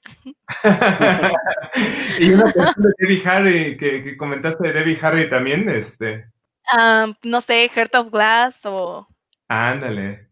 O Hit Me With Your Best Shot, algo así. No, ese es Pat Benatar, ahí sí. Ah, sí, es cierto, lo perdón, está. no. es que hay un, hay un mashup de ellas dos. Entonces lo relacioné en este momento. Ah, ah yo sabía, yo sabía que algo, algo había pasado ahí, pero. si no me equivoco, es un mashup de Hit Me With Your Best Shot y Call Me. Ah. Algo así. Call Me. Ay, Qué buena canción. por cierto, fíjate, muchas de esas canciones, las de las de Blondie, no, no de Harry ya sola, sino de Blondie, las producía Giorgio Moroder. Ahorita me acordé porque, para quien no sepa quién es Giorgio Moroder, es un este, DJ, bueno, ahora es DJ, pero era productor de, discos como, bueno, de todo lo que hizo Donna Summer, Blondie, este, por ahí estuvo metido en la de Take My Breath Away de, de Berlín, la de Take My Breath Away.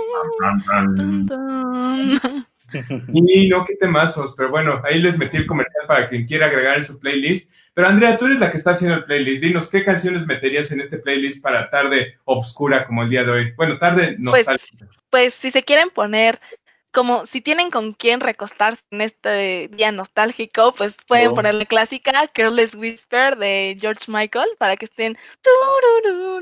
Pero eso es como para romancear ya más intenso, ¿no? Es como para el final eso. Oye, no sé tú, no sé tú. es que ya Eso yo no lo sé. Eh, puede ser la versión que, bueno, que me mostraste en el disco que me regalaste, gracias, de My Baby Cares for Me, que es originalmente de Nina Simone, que donde sea que esté. Ah. Y también la pueden poner eh, de Roxette, todas. Pero pues la clásica, Listen to Your Heart. Si se quieren poner más cool, The Look y Joyride. Y escuchar el último álbum. Es un buen álbum. No sé es que es, difícil hacer una playlist, la verdad. No sé si a ustedes les causa crisis hacer playlist donde tengan que elegir lo que van a escuchar las siguientes dos semanas. A mí sí me causa ruido. De hecho, hago una por mes y me y una vez este, la vi una persona del trabajo y me dice, oye, pero ¿por qué se llama este Santos Junio este 2019, no? Yo, pues es que no se me ocurre otro nombre, ¿qué le pongo? Dice, ay, es que yo pensé que algo, algo grave te había pasado en esa fecha y por eso le pusiste a tu playlist. tampoco, ¿no? sí es complicado escoger canciones, pero pues es el...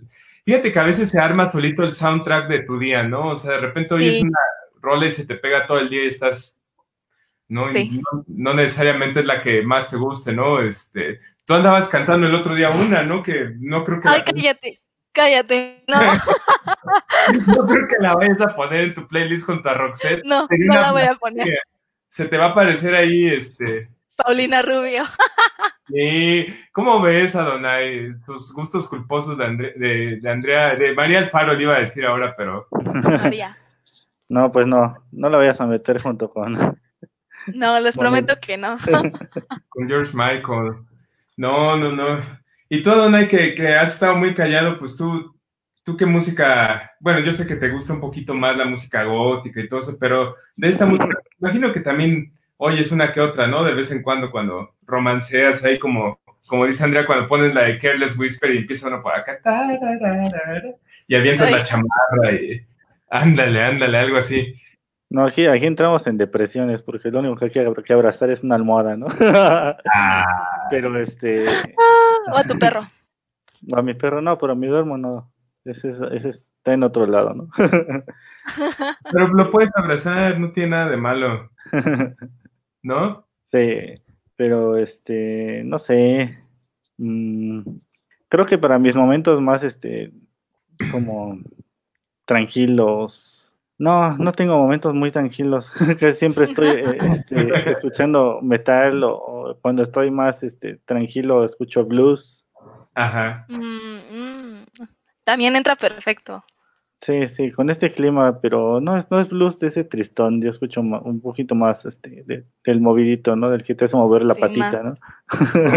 ahora Charlie Montana y todo eso. Ah. ¿No? no, no. A veces, este, cuando estoy haciendo algún tipo de actividad, este, pongo, no sé, Janis Joplin. Uy. Ándale. Uy. Oye, ahí te pusieron que pobre perro si lo vas a abrazar. por, eso, por eso digo. Janis Joplin es buenísima. híjole, qué vocerrón. Sí, sí, cuando estoy así, este, quiero escuchar este algún tipo de, de música blues o, de, ese, de ese ritmo. Ya ves que una vez te mandé una, un enlace donde sale Tom Jones con, con Janis Joplin, ¿no? Ah, yo no te creía. Yo pensé que me estabas este, ahí eh, cuenteando de que habían hecho un dueto. No, pero sí, muy buena esa canción, luego cuando estás así como que medio deprimido, ponla y así te, te anima, ¿no? ¿Cómo se llama, perdón? ¿Cómo se llama que, que no me acuerdo ahorita? raise Your Hand, algo así creo, ¿no? Raise Your Hand. Bueno, ahorita la vamos a buscar por si. Sí, sí, sí, sí me acuerdo que me lo mandaste. No, yo no te creía que habían cantado ellos juntos, porque son un género totalmente distinto, Tom Jones y, este y Janis Joplin, ¿no? O sea, como que ni siquiera me hacía que habían coincidido, ¿no? Sí, de hecho la canción ya ves que está más este movidona, ¿no? Ajá, era como tipo, como, no soul, ¿cómo se puede decir? Como, no disco, era como, ah, soul. Funk. Funk. Sí. Raise your hand. ¿Y cómo va? Cántanos, Adonai. Ay, no sé, mira, mi voz no está como para. Tampoco la nuestra y nos las pasamos aquí, cante y cante. Ay, o sea, y nuestra, bueno, mi voz no es así como que muy entonada, así es que. No, la mía tampoco. Entonces, que nos cante. Ándale, que nos cante. No, se va a chiver y nos va a poner otra vez como la, la, la semana pasada la pantalla negra. Voy a poner aquí el logo nada más, ¿no? Ay, no, no, no puede ser. Muy mal, muy mal, muy mal. Pero sí, muy buena recomendación, Andrea. Yo creo que este, para quien no ubica bien el nombre de Roxette, quiénes, qué cantan, qué hicieron, bueno, pues eh, ahí está la recomendación. Roxette, muchos temas en los dos primeros álbumes van a encontrar un sinfín de éxitos, van a pensar que es el Greatest Hits 1 y 2, pero realmente son sus álbumes, así salieron. Así se fueron al top 10. Y bueno, para quienes no los conozcan, aquí están los señores que formaban el dueto de Roxette. Uh. Casi rompo el otro disco. Pues remata la sección, Andrea. Remata con un pequeño resumen de, lo que platicamos. Pues. Mi resumen sería que tomemos los momentos de dificultad, para aprender las cosas que siempre quisimos, como lo pudo hacer esta cantante de Roxette, y em, escuchar música romanticona o triste, depende de cómo te sientas para este, esta temporada y este temporal de lluvias. Ah. Y nada, pues es eso y, que escuchen mucha música. Muy buena recomendación. Hay que escuchar música, hay que darle el soundtrack de nuestra vida. ¿Nos decías, Adonai, perdón? Digo, muy bien, muy bien. Aquí dice Olaf. Sí, que cante, aunque, aunque parezca que está invocando algo malvado. Por eso no canta. es que sabes qué? que antes, eh, Andrea, hace, hace muchos años, eh, seguramente este, no tenemos platicado, teníamos un programa de terror, entonces ahí sí hacías, hacías mucho sentido que Adonai cantara porque soy así como un rito o algo así. Y empezaba a temblar la pantalla así. como de la bruja de Blair o algo así, pero bueno. sí. Así es, pero bueno, Andrea, un temazo, un temazo, la verdad es que me encantó porque aparte le recuerdas a la gente sobre buena música, este, opciones ahorita para quienes están también en cuarentena y no todo es ver Netflix, no todo es ver Prime como el señor de acá arriba que le encanta ver Prime y promociona Prime cada semana. este, está del otro lado. Este, este, este de acá y este, o Elda que se la pasa viviendo en la Comer, este, para hacer el comercial aquí, escuchar buena música, hacerte un buen playlist, y no importa que te tardes mucho tiempo, pero va a ser un buen playlist para disfrutar en esta época de lluvia y coronavirus. María Alfaro, un placer como siempre, no te nos vayas, no, va, por favor a la, a la sección de, del remate de la, de la semana. Y, Adiós a Culturando y Chismeando. Ahora María Alfaro.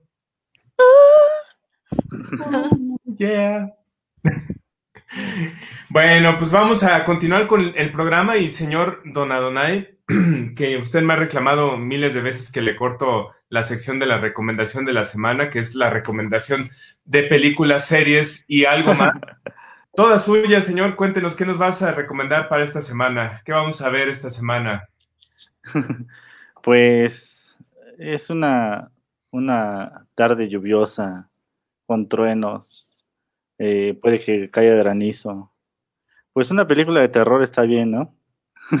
una película de terror. Mira, pueden ser dos opciones. O como decía Andrea, una película romántica para ponerse a romancear.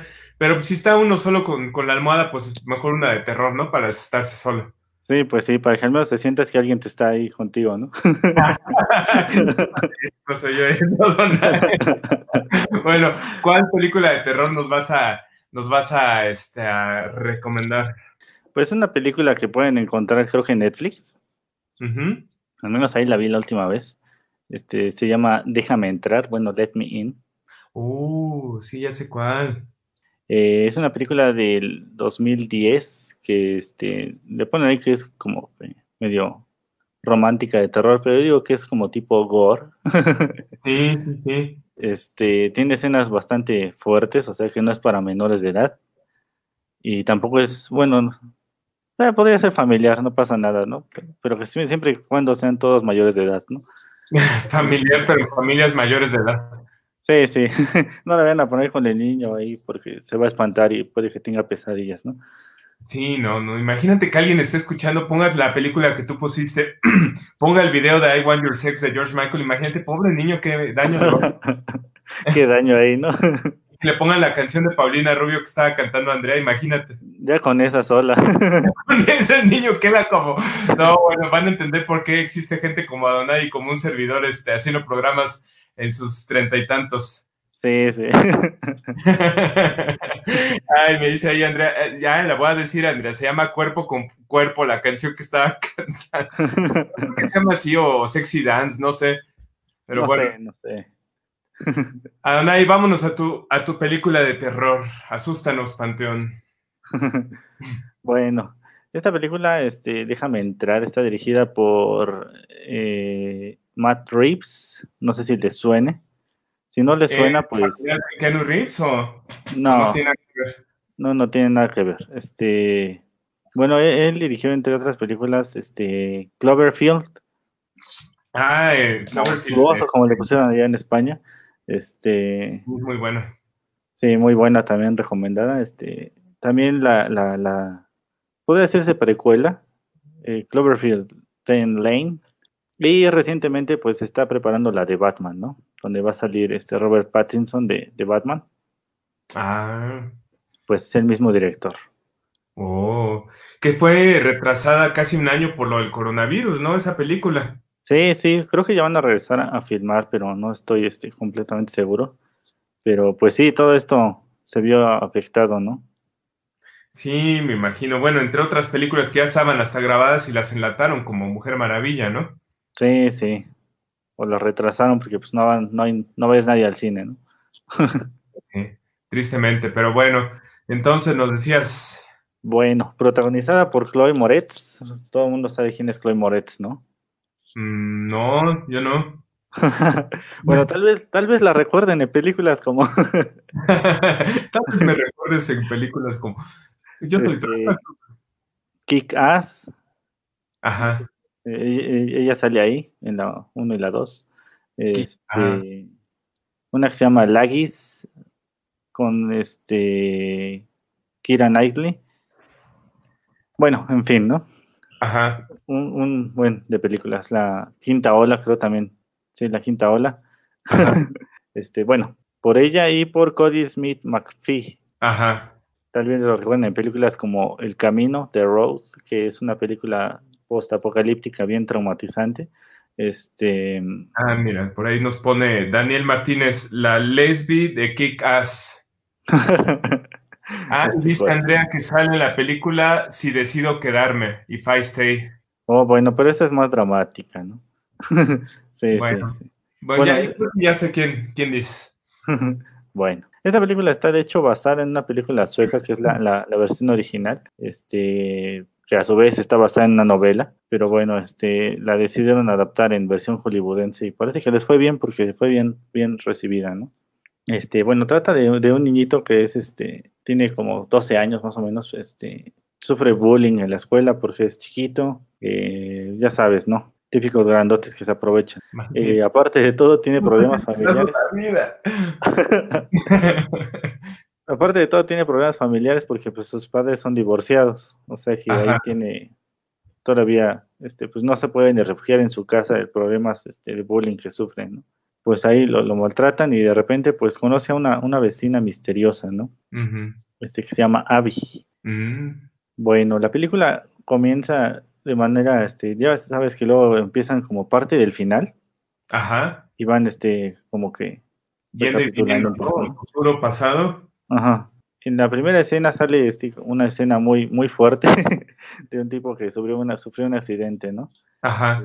este, la policía ya está investigando el caso y todo, ¿no? La cosa es que al policía le dicen que, que la hija de la, de la, víctima está ahí, ¿no? eh, bueno, no vamos a entrar mucho en detalles, pero... Nada de spoilers. pues sí, son escenas muy, muy fuertes porque al cuate este lo, lo, lo, sacan con la cara toda quemada. Eh, la cosa es que él es como que el papá, ¿no? De la, de la, de la niña. Al menos eso se ve en la historia, ¿no? al principio. Después vamos adentrándonos un poquito más. Pero bueno, el, niño se hace amigo de, de, de, Abby. Ajá. Y empieza como que a tratarla un poquito, se empiezan a hacer amigos. Ella pues la encuentra de repente en un parque descalza, pero pues hay nieve alrededor, ¿no? Y le dice, no tienes frío. ¿no? Órale, no le hagas efectos con el micrófono que hasta nos asustas. no, es que iba a mover aquí una cosa. este, pues sí, es una, una historia tétrica. Ajá. la niña este, trata así como que de, acercarse a él, pero pues por lo mismo de que tiene su, su secreto macabro, pues este, no, no, no, no, como que no confía en el niño, ¿no? Después ya empiezan a entablar como que más amistad. No les voy a contar más de, los detalles, pero sí les voy a decir que hay este, muerte, sangre y destrucción.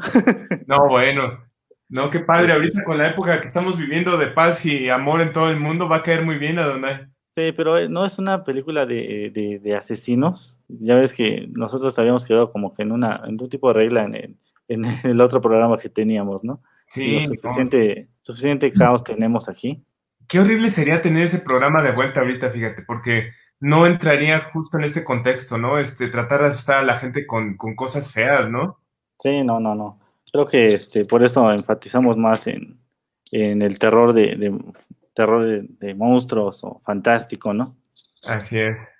Eh, bueno, esa es una de las recomendaciones, de las recomendaciones que les traía. Eh, traigo otra que también es este cine como que medio fantástico.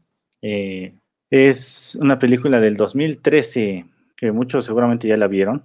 Bueno, esta película se llama Mamá, es del 2013. No sé si la, hayan visto, pero yo creo que sí. bueno, eh, esta película está eh, protagonizada por Jessica Chastain y Nicolás Coster. Bueno, nombres extraños y difíciles. Eh, está dirigida por Andrés Muschietti, ¿Quién es Andrés Muccietti? Bueno, lo, pueden este, disfrutar su trabajo en el remake que se hizo de la película de It, que en lo personal me quedo con la 1 nada más. Eh, pero bueno, mamá. Eh, es una película de terror fantástico de, estos monstruos que, o historias que está acostumbrado eh, más Guillermo del Toro, que por cierto sale ahí como productor. Eh, bueno, la historia es, consta en que un señor desafortunadamente hace un fraude y está en, una crisis, termina matando a unos compañeros y a su ex esposa, ¿no? entonces escapa rápidamente con sus hijas para tratar de, evitar todo el caos, ¿no? Bueno, bienvenido de regreso, Santos. ya les estoy contando aquí otra película. No, te, te, te escuché, tú, tú síguele, tú síguele. Ah, bueno. este, se, va con sus hijas, ¿no? Para evitar este, la policía. La cosa es que como van, van dejando todo adrenalínico, van en, un camino todo lleno de nieve, las niñas le van gritando, este, pues detente, ¿no? Bájale a tu velocidad, es muy rápido, ¿no? Pero él no hace caso y pues desafortunadamente tiene un accidente de auto. Eh, salen del camino, pero pues quedan vivos milagrosamente, ¿no? El papá saca a las niñas del carro y se las lleva, ¿no? Pues llegan a una como cabañita, ¿no? Y ahí pues se meten. Aquí este, el papá como que entra en un caos de remordimiento por todo lo que hizo y pues su manera más fácil de, según de él, de terminar con todo esto es matar a las niñas y luego matarse a él, ¿no? Pero para esto pues la niña mayor eh, pues alcanza a ver algo, ¿no? Entre los árboles y le dice, mira, ya hay, hay una señora allá afuera, ¿no? Pero, este, pero va flotando, o sea, no, no tiene pies. Ajá. Y el papá, pues como está en, crisis, no le hace caso.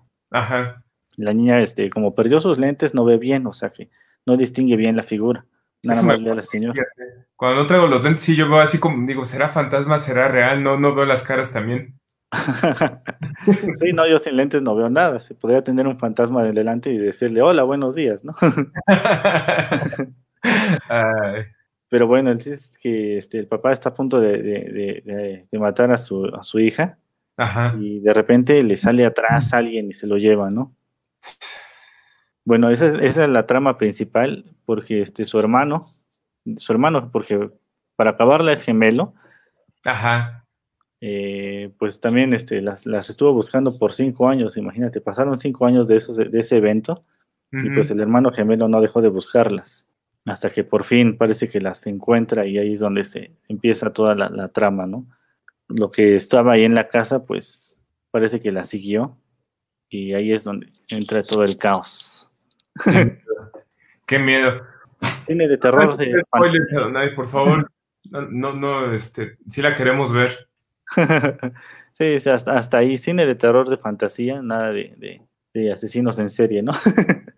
sí, porque es bien distinto, fíjate que sí, sí lo, mencionaste bien, porque hay cine de terror eh, de sangre o el gore y todo eso, este, que a mí lo personal no me gusta, no, no, no lo tolero. Y este, el cine pues, de terror suspenso, ¿no? Y terror con, desde el terror clásico de los vampiros y el santo contra las mujeres vampiro y este, ese tipo de cosas a, a un terror más sofisticado, ¿no? Que es psicológico. Sí, sí. Por ahí este, les traía otra, otra recomendación, pero no la van a encontrar en ningún sitio. ya sabemos que eres bien pirata, dona, échatela. en, ningún sitio normal van a encontrar esta recomendación porque es un anime. Este, igual es este terror psicológico. Bueno, antes que nada, hola Vanessa, qué bueno que te integras aquí. Vanessa Rojas, ¿cómo estás? Ahora no, ahora no nos acompañó, no, dijo que ya una y una este, primera y última. Sí, hoy te manda a saludar Andrea también por acá. La tenemos en mute, pero ahí, ahí dice que saludos. Saludos, Vanessa, este, muy buen programa, eh, por cierto, este, Territorio Comanche, para quien lo quiera ver, este, pues, una gran recomendación aquí de Acústica Radio. Sí, sí, los lunes, miércoles y viernes a las 2 de la tarde. Te voy a echar comercial completo, ¿no? Sí, pues claro, claro.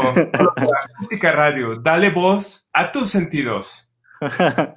ya, sigue por favor con la recomendación. Bueno, pero te digo que el problema es que no la van a encontrar en ningún lado. No importa. puede, que la encuentren este, por ahí en internet, ya saben, ¿no? Y de hecho es como que un, un, problema que tenemos en, en, México todavía, que este, llega anime, pero llega muy, este, del nuevo, ¿no? O sea, es raro que lleguen este, producciones este, viejitas a, Netflix, a Prime. Digo, llega este Inuyasha, llega este, no sé, Death Note, que se la pasan. Evangelion está ahí en este Netflix.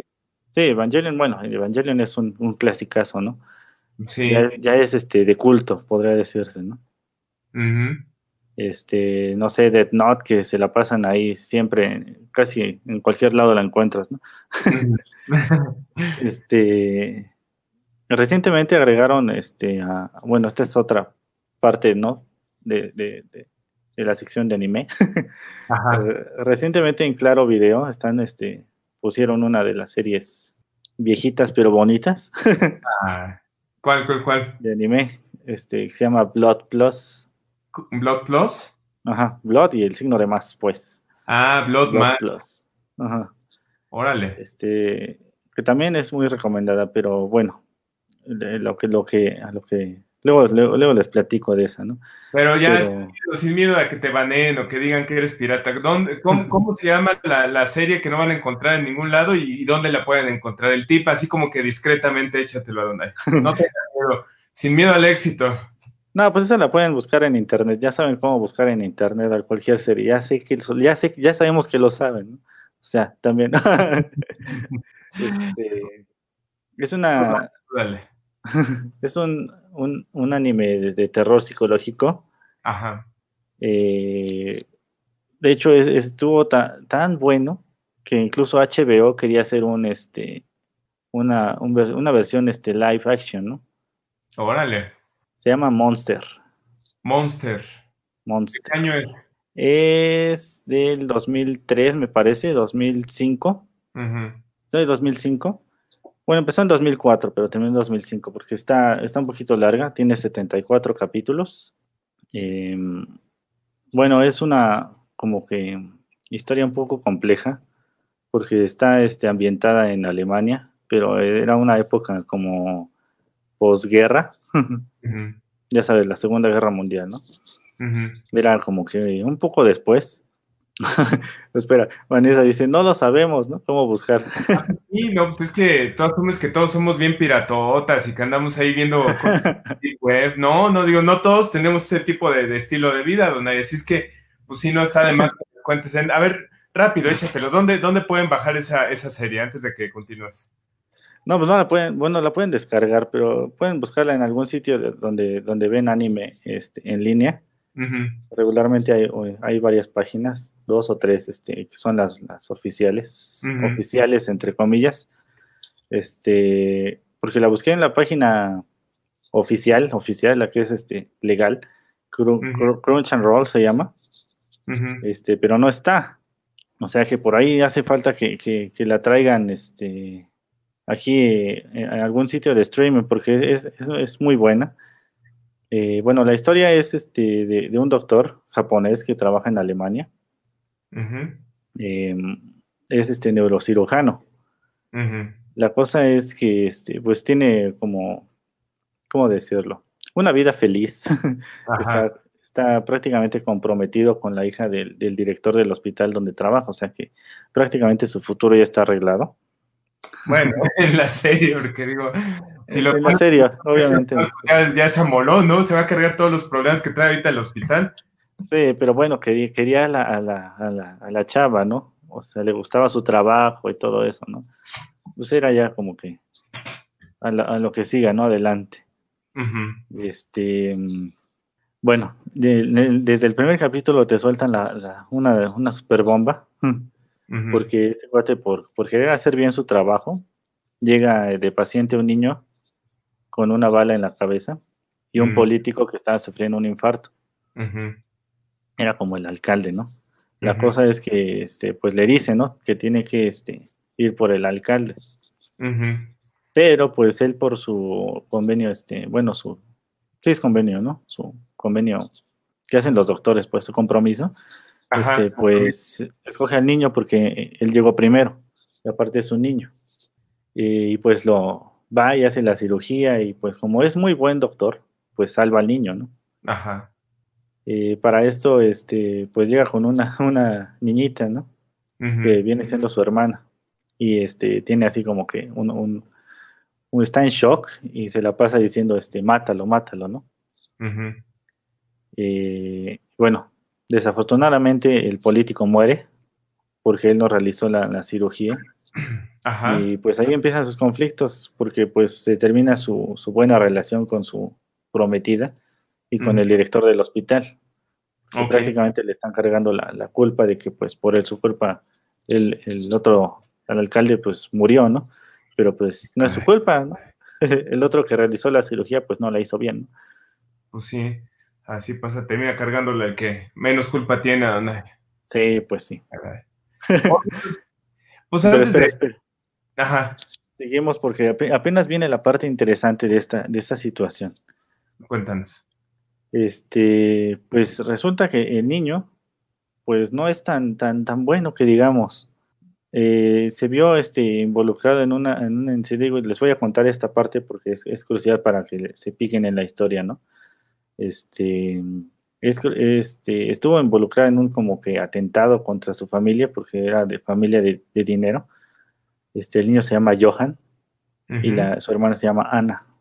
La cosa es que, pues aquí el, podría decirse culpable de la muerte de sus papás es el niño, Johan. Aquí la cuestión es que cuando Tenma, este, bueno, Tenma es el doctor, el neurocirujano, el que hizo la operación, este, cuando empieza a tener este, ese problema con, con el director y con su bueno, su prometida, y le dicen que pues perdió todo, pues le desea entre, entre dientes la muerte al director, ¿no?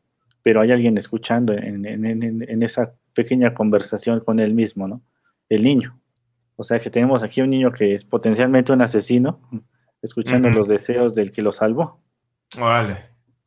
Y aquí empieza el conflicto porque, este, bueno, la, la, historia no es de, un terror fantástico, es un terror completamente psicológico porque en esta historia te ponen a, pensar, ¿no? ¿Quién es el monstruo? O, cómo se llega a ser un monstruo de una persona, ¿no?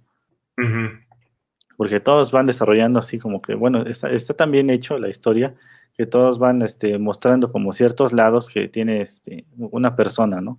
Su lado oscuro y, este, y que puede llegar a, detonar este, que, que, elijas bien o que elijas mal. Y pues todo esto es este, Johan, ¿no? ¿Será que es un monstruo él o, o todos se van este, convirtiendo parcialmente en un monstruo? órale, órale, ya entendí por qué querías rematarla de esta manera, Donae. sí, está bien complejo este, en esas cuestiones. Eh, aparte tiene este, esos contextos, bueno, van en, en, esa época de la Segunda Guerra Mundial, o sea que hay este, varios experimentos que se realizaban ahí con niños. Ajá. Y pues bueno, salen ahí a relucir esas cosas, ¿no? No tienen realmente base científica de que digas, ay, eso sí pasó en la vida real, ¿no? Pero lo meten así como que en, en, esa época, ¿no? Y pues bueno, esa es la super recomendación que les tenía preparada de sorpresa, que no la van a encontrar legalmente ninguna. Bueno, pues ya les diste tip de cómo pues buscarla ilegalmente. Oye, pues este, por ahí te corrige Daniel Martínez García, dice Shingeki no Kyojin. No, no esa es otra serie, este, el ataque de los titanes se llama. Ah, mira, Ataque de los Titanes. Oye, pues ah, está bien. ¿Sabes qué sería padre también, Adonai? Que a lo mejor buscáramos las imágenes de las, de las este, animes que estamos comentando para proyectarlos o compartirlos a lo mejor en el, en el portal ahí para que se queden, este, para quien lo quiera ver, para quien no conozca Monster, por ejemplo. ¿Cómo ves? Sí, sí, me parece perfecto. Este, pues bueno, mira, yo me declaro neófito en, todo el tema de, de anime, pero me, llama la atención, fíjate, ya, ya como lo, lo, cerraste, sí, ya ahí, como que sí dije, órale, aquí le voy a entrar. es muy bueno este, te, súper recomendado porque es, este, te digo, terror psicológico. Este, pues sí, te, te adentras mucho a veces en la historia y te pica. Órale, Bueno, pues remátala, por favor, tu resumen de las recomendaciones de esta semana. ¿Cuál es la serie, la película y algo más? Híjole, pues este. La, la, primera película que les recomendé es Déjame entrar. Let me in. La encuentran en, Netflix, hasta donde yo sé. Este, muy buena, muy de, muy este terror, este un poco de gore, no para menores. Este, ¿cuál otra fue? Este Mamá, esa la encuentran en Prime Video, creo o en Claro también.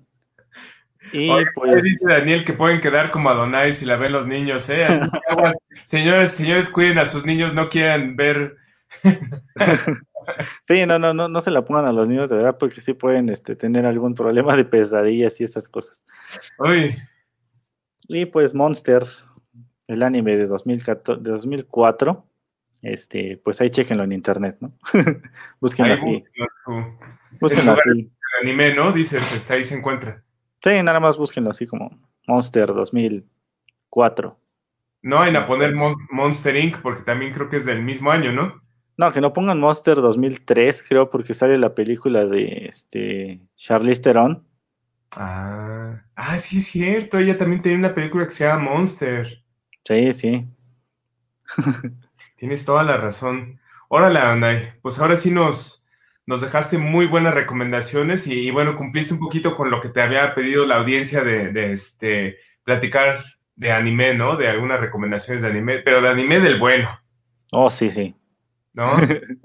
Más complejo. Exacto, exactamente, Ana. Oye, pues qué padre, qué padre este, con las recomendaciones de esta semana. Y bueno, pues vamos a unir a Andrea a esta sección que le hemos denominado de todo un poco y algo más cultureando, chismeando eh, y recomendando de todo un poco. Y bueno, creo que está, en, fade out la, la imagen ahí de, de, María Alfaro.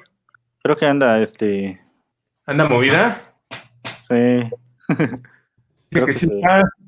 congeló la imagen. ah, mira, dice no salgo. Bueno, pues habrá que, que tratarla de, de, reconectar por ahí a ver qué, a ver si, si se ve.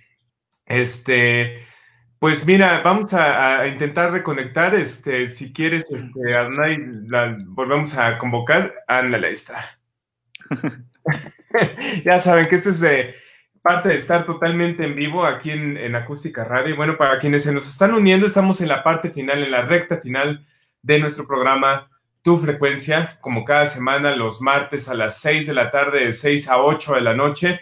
Para quien nos está, estado escuchando todo el programa, que aguante. La verdad es que yo sí tengo que reconocer a mis padres que lo, lo ven lo ven este, fuera de tiempo, no lo ven hoy, lo ven este, en repetición, pero lo ven completo y bueno, pues mis respetos este, porque sí, ni, yo me lo he hecho completo y yo lo, lo voy a adelantar, no, no es cierto, pero sí. Muchas gracias por escucharnos, este, y bueno, pues gracias por estar compartiendo también con nosotros este, sus experiencias. Ya lo saben que tenemos siempre, este, y semanalmente hacemos un concurso. La semana antepasada regalábamos, este, bubulubus congelados.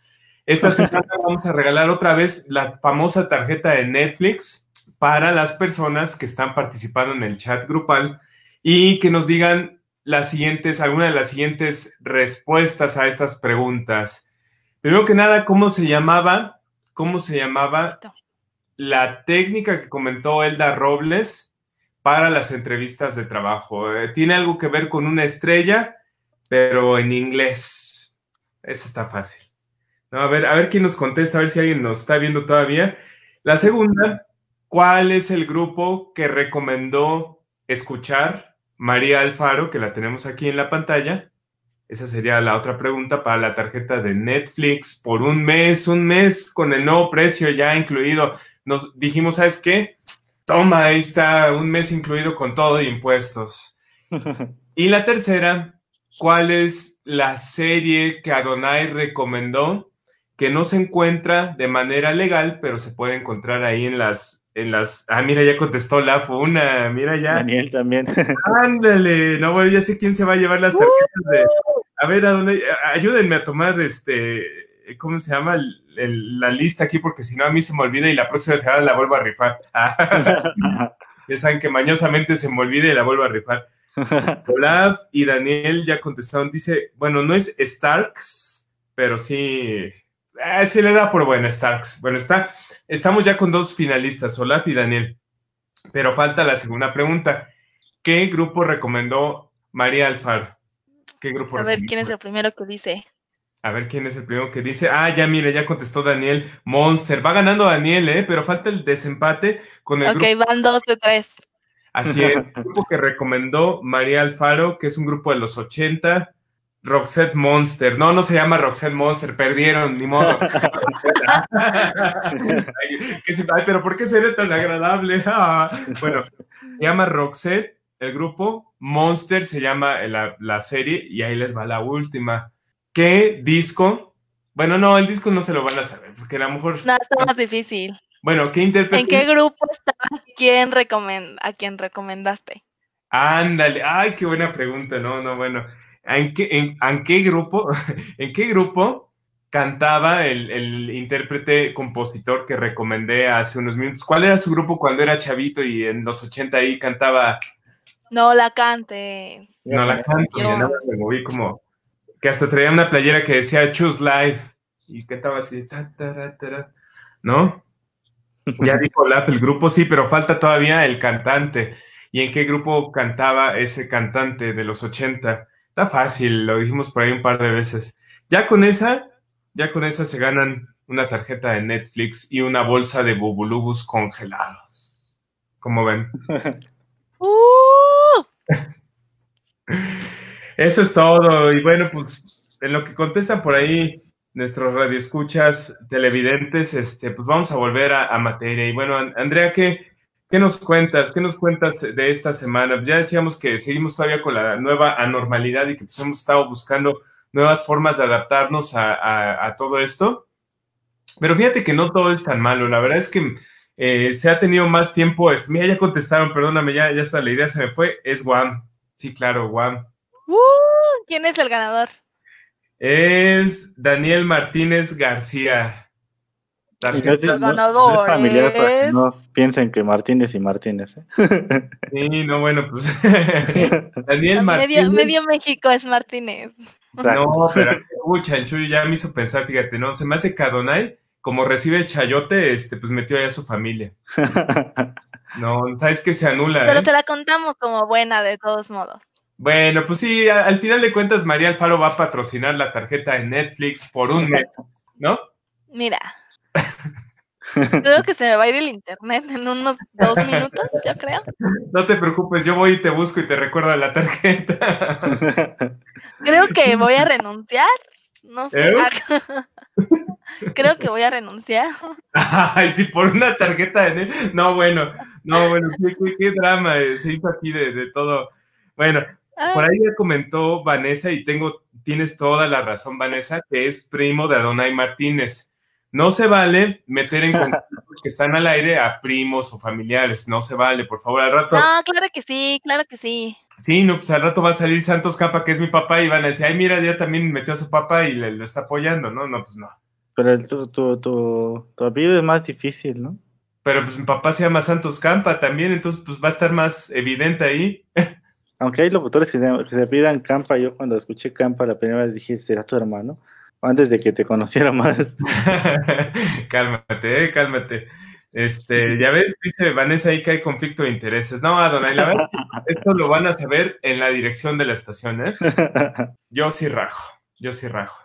Pero bueno, ya no nos pongamos tan dramáticos. Eh, Alejandro Méndez, mi primo. ahí está, literal, ahí está mi primo. Pero sí, los campas somos difíciles de, de encontrar. De, de hecho, Sí. Alejandro Méndez Campa pues, es mi primo y está escuchándonos también. Este, pues sí, pues es difícil. Es más difícil que hagamos chanchullo, ya ves. Este, pues nos hubiéramos puesto de acuerdo antes del programa para poder este, pues, ahí intercambiar con la tarjeta. Pero bueno, sí se la ganó Daniel Martínez, hay que ser justos. ¡Uh! Y bueno, pues ya tocará ahí soltar la, el billete, ¿no? Al, al final, aquí en, en, en, en este, en, tu frecuencia hay mucho, mucho dinero del patrocinio que se mete a Donai cada semana con todas las sí. Claro. que, que mete. este, y esta Elda, pues que se metió un golazo de la comercial mexicana del miércoles de plaza, se echó como media hora hablando, también tendrá que patrocinar, ¿no? Pero bueno, felicidades, Daniel Martínez, tu tarjeta de Netflix, te la estaremos eh, haciendo llegar a tu dirección de domicilio, así es que tú espérala ahí sentado, en algún momento debe de llegar. No, no, no, no me pases sus datos y ya se las hacemos llegar aunque sea de Cuando le suban más el impuesto y le des la del impuesto anterior y ay, ya no me alcanza para mi mes. Le vamos a poner tarjeta de Netflix 2019 para que se ajuste al, al presupuesto del año pasado, ¿no? No, pero bueno. Oye, pues sí hay muchas opciones. Les decía que hay muchas opciones para hacer ahorita este, en Semana Santa. Les decía, no sé por qué me remonté a Semana Santa.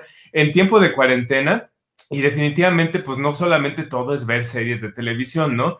Ni no todo es este, pues este, estar viendo videos de TikTok, ni haciendo videos de TikTok, sino pues hay opciones, hay libros, hay música, ya platicamos de buena música para hacer un playlist, platicamos inclusive de anime, yo no conozco el anime, a lo mejor pues este es mi momento de incursionar al anime, deporte, o sea, está difícil hacer ejercicio porque mucha gente dice, ay, pues sí, pero es que yo iba a mi gym y yo me la pasaba haciendo mis pesas en el gym, ¿no? Pues hay opciones, ¿no? Yo les puedo decir que, por ejemplo, últimamente me compré una, una liga precisamente en la comercial mexicana, como bien decía Elda, este, y con esa liga estoy así, haciendo fuerza, ¿no? Entonces estoy ahí trabajando y acá como que eh, fingiendo que trabajo y haciendo mis fuerzas, ¿no? Acá para regresar de la cuarentena como el, el meme del perro eh, fuerte y el meme del perro flaco, así voy a llegar como el perro fuerte, ¿no? Yo creo que por eso de ayer te pusiste leggings. oh, bueno, gracias por ventilar que uso leggings. Muchas gracias, Amparo. Es que no están para enterarse, ¿verdad? Pero ayer llega Santos con sus No, bueno, leggings a mi a poner- trabajo. Voy a poner el mute a la cámara de Andrea. Y así, él haciendo sentadillas en mero café. Bueno, hay que lucir lo que uno tiene antes de que se acabe, mi estimada Andrea, porque si no, pues tú, tú a lo mejor no entiendes de esto, pero ya cuando estamos ya en el cuarto piso, pues ya es como que vas contra el reloj, dices, bueno, ya mientras dura, dura el cabello, mientras dura esto, dura el otro, pues hay que aprovecharlo, ¿no? Sí, claro. O sea, hay que comprarse ligas en la Comer para poder usar leggings de la Comer también. ¿Por qué no? Compren No, no leggings. de la Comer. Me disculpas, pero las ligas sí las compro de la Comer, pero no los leggings de la Comer. Bueno, no, bueno, está, está, está con todo, Bueno, en Ahorrera. está con todo Andrea, y bueno, pues eh, el que se lleva se aguanta, ¿eh, Andrea? Pero yo no uso leggings, no hay de dónde. bueno, ya veré, ya se me ocurrirá algo y dice por ahí, este, Vanessa, quédate en casa. Pues sí, claro que quédense en casa, no anden, no anden saliendo a la comer a comprarse leggings. No, no, no, eso. Ay. Mire, por más que le quiero contestar a Vanessa, no puedo, pues ya, ya ahí le contestaremos este, al ratito, porque mi internet es chafa, mi, internet es, es, muy lento. Sí, pues quédense en casa y si salen, cuídense mucho. Cuídense mucho, usen cubrebocas, usen guantes, este, careta, de verdad no les dé pena, o sea, quien diga que el coronavirus, como dicen después que ni siquiera saben cómo se llama, no existe, están mal, están muy mal, existe y cada vez está lamentablemente mucho más cerca de familiares o de gente que conocemos. Entonces realmente sí hay que tener mucho cuidado, extremar tus precauciones, este, la limpieza es importante. Y bueno, pues algo que sucedió ayer, el fenómeno este, raro en la Ciudad de México, este, pues fue la nieve, ¿no? Este, que platicábamos precisamente. Qué raro, ¿no? La, la, granizada que nos cayó en la Ciudad de México y en algunas partes no cayó, pero en casi toda la ciudad cayó. En nuestro pueblo pobre no cayó, en nuestro pueblo pobre no cayó la nieve. No, llegó al norte de la ciudad, fíjate, no, no llegó al pueblo de, Atizapán. Fíjate, es, vamos a hacer una película. No digas de dónde somos. Ah, bueno, llegó al pueblo del norte este, de la Ciudad de México porque es como... Agrolandia. exactamente, anda, sí, ajá. Porque vamos a hacer una película que va a decir el día que Santa Claus olvidó el Estado de México. Una cosa así muy dramática. Y es que sí, o sea, toda la ciudad se invadió de, de, de este, ¿cómo se llama? De granizo. Adonai, no sé cómo estuvo por allá por tus rumbos. ¿Cayó? ni el granizo llega, ¿no? ¿Cómo crees? Ni siquiera el, granizo no quiere entrar ni por allá porque lo van a robar. Se lo roban también. no viene. Lo van robando. Luego lo empacan para hielos de esa bolsita de, ¿cómo se llama la bolsita de hielos? Este... Los raspados, ¿no? Ay. Ándale, para raspados para, para bonais. El rato te preparan tus bonais ahí con, con bolsita de granizada de Catepec, pero ¿a poco no te tocó por allá, Donay? No, sí cayó un aguacero, pero no, este, no fue granizo. Este, nada más vi en las noticias que la ciudad se había, se había este, tenido de blanco. Yo dije, órale. Órale, literal, no, bueno, pues acá, acá cayó, o sea, la verdad es que cayó poquito, pero pues eran granizos chiquitos, así, bebés. Ah, granizo baby. pero no, en, toda la parte del centro, Tlatelolco, este, en el mismo Zócalo, este, por ahí mostraban, este, eh, Sheinbaum mostraba que el Zócalo se llenó de, de, hielo, bueno, de, granizo. De nieve, de nieve. De, nieve, qué bonito, sí, o sea, y fíjate que, que, aparte con este, pues tanto tiempo que estamos encerrados, que llevamos ya como 70 días con el, con la cuarentena, más o menos. menos. ¿No? este, pues ya, o sea, uno pierde como que la perspectiva de que, bueno, a lo mejor ya llegó la Navidad, ah, ¿no? Y vas al arbolito y dices, pues, no puse el árbol este año, ah, se me olvidó el árbol, y te das cuenta que estamos en junio todavía, ¿no? Pero bueno, es todo un descontrol y, bueno, pues hay que aprovechar también, yo creo que estos este, cambios climáticos, y, bueno, por ahí te dice eh, Vanessa que es tu fan. Por, lo, por mi comentario de Catepec, que se roban hasta el granizo. Sí, no, bueno. También somos tu fan, este, Vanessa. Ah, este, aunque nada más sea tu fan Adonai, nosotros sí te idolatramos también, María Alfaro, un servidor. Que has estado en, nuestras conversaciones. Saludos. En nuestras conversaciones de que fue buen programa la semana pasada, este, con la invitación ahí con que nos aceptó Vanessa Rojas de Territorio Comanche. ¿no? También este, hablando de, los del clima, pues ya es, ya es época de lluvias, así que, no se, no se espanten, ¿no? No es el fin del mundo. No, es normal y es época de lluvia. O sea ah, ya, que no se espanten de la lluvia, dices. Sí, no vayan a pensar que es el cambio climático y todo eso, porque pues no. Es época de lluvias y época de huracanes. Si lavan ropa, lávenla temprano. Sí, porque regularmente en la mañana eh, hasta haciendo calor infernal y después viene este la tormenta infernal. Ah, ese calor, te lo juro. O sea, yo me he visto en la mañana para cierta temperatura porque amanecemos como, ¿qué será? Como a 13 grados o 10 grados. Y de repente cuando ya salgo siento así el horno de, ¡ah, me quema! ¿No? Porque voy vestido todo de negro y con, con este chamarra y todo eso, ¿no? y con este, leggings. no, bueno. Bueno, pues Andrea, un gustazo en haberte tenido en esta tu frecuencia. nos da gusto que inicias un nuevo proyecto este, en solitario. y sus leggings eran naranjas. sus leggings eran naranjas. Ay, Andrea, ¿sabes que la gente que miente y que se porta mal le va mal? instantáneo, ¿eh? Pero no estoy mintiendo, tú te estás mintiendo solito diciendo que no traías leggings naranjas. Ay, bueno. Ay, Adonai, ¿cómo le hacemos para ponerle mute? Este, digo que quede ahí, que haga así y todo como, pero. Deja ponerle aquí. no, no, no, le pongas no, ya sé, ya sé. Adiós. No, déjala ahí, no, déjala. No, se respeta. Andrés, sé que lo haces con mucho cariño a la audiencia, que para causarles un momento de risa, que se diviertan, imaginándose que que yo a mi edad casi de 40 años, que soy un señor respetable, me voy a poner unos leggings este, de color naranja. Pero aquí nos está escuchando, Santos está diciendo esto nada más por seguridad. estoy siguiendo, estoy siguiendo los consejos de Elda Robles de la seguridad. Es lo único que estoy haciendo. Sí, claro. Se empoderó con sus leggings. Todos pónganse leggings para empoderarse. Uy, Andrea, estás destrozando una, una, este, mira, ve, Vanessa, y con leggings naranjas, qué maravilla, hay foto de eso, Rólenla, no, no tienen foto, pero sí Yo te la consigo, yo te la consigo. Ay, yo te la consigo. Bueno, quiero ver eso. Es más, si tú consigues una foto mía de leggings naranjas, yo te regalo un año de Netflix. Seguro. ¿eh? Quiero ver que consigas esa foto. Bueno, la vas a pintar seguramente, pero que no sea editada. Mm, ya veremos.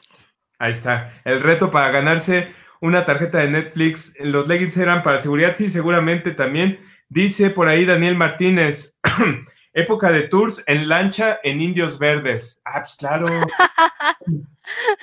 Esa es una excelente opción, mi estimado. Esa es una excelente opción para quien no quiere salir de su zona este, de la casa. Saca la lancha, vete a remar con los niños, vete a remar con, tu novio, con tu novia. ¿Cómo, ¿Cómo se llaman las cosas que ponen en el tráfico que son naranjas? Leggings. Que no son cono. Ay, mi, mi mouse. no, que los Karma instantáneo. Karma instantáneo. Karma. Se abrió. Ese fue karma, Andrea. Qué bueno. Se llaman boyas. Bueno, en esas te puede, la puedes voltear y ya ahí tienes una lancha para uno. El problema es que si te volteas, te vas a ahogar ahí. Imagínate, ahí te mueres con todas las ratas que salen de la alcantarilla. Y las Con tu cubrebocas, que tienes que traer cubrebocas, lo usas como flotador. Ay, no, qué asco. Hasta me imagino el aroma así de la cloaca ahí. Hoy también está la opción de hacerlo en la calzada Ignacio Zaragoza, dice Vanessa. Hay varias opciones, ¿eh? También aquí en la, en la Jiménez Cantú también se pone bien bonito para, para andar este, en, en, ¿cómo se llaman los, este, como si fueran rápidos, así vas de bajar y ¡uh! en los troncos que se caen, ¿no? Este, dice el salvaje de la ciudad. Exactamente, Olaf dice, perfecto, a la siguiente entrevista de trabajo hay que ir en leggings, por supuesto, para empoderar. Claro que sí. y mientras más llamativos sean, mejor. O te contratan o te contratan, ¿no? La próxima emisión, Andrea va a traer sus leggings de naranja para que nos tema del empoderamiento. La verdad, o sea, yo me siento empoderada con mi pijama y no hay eh, programa en el que no esté en pijama, entonces jamás me van a dar en leggings. Ah, bueno, pues ahora nos muestras tu pijama para que se te quite. No, no, no, era, era broma, era broma.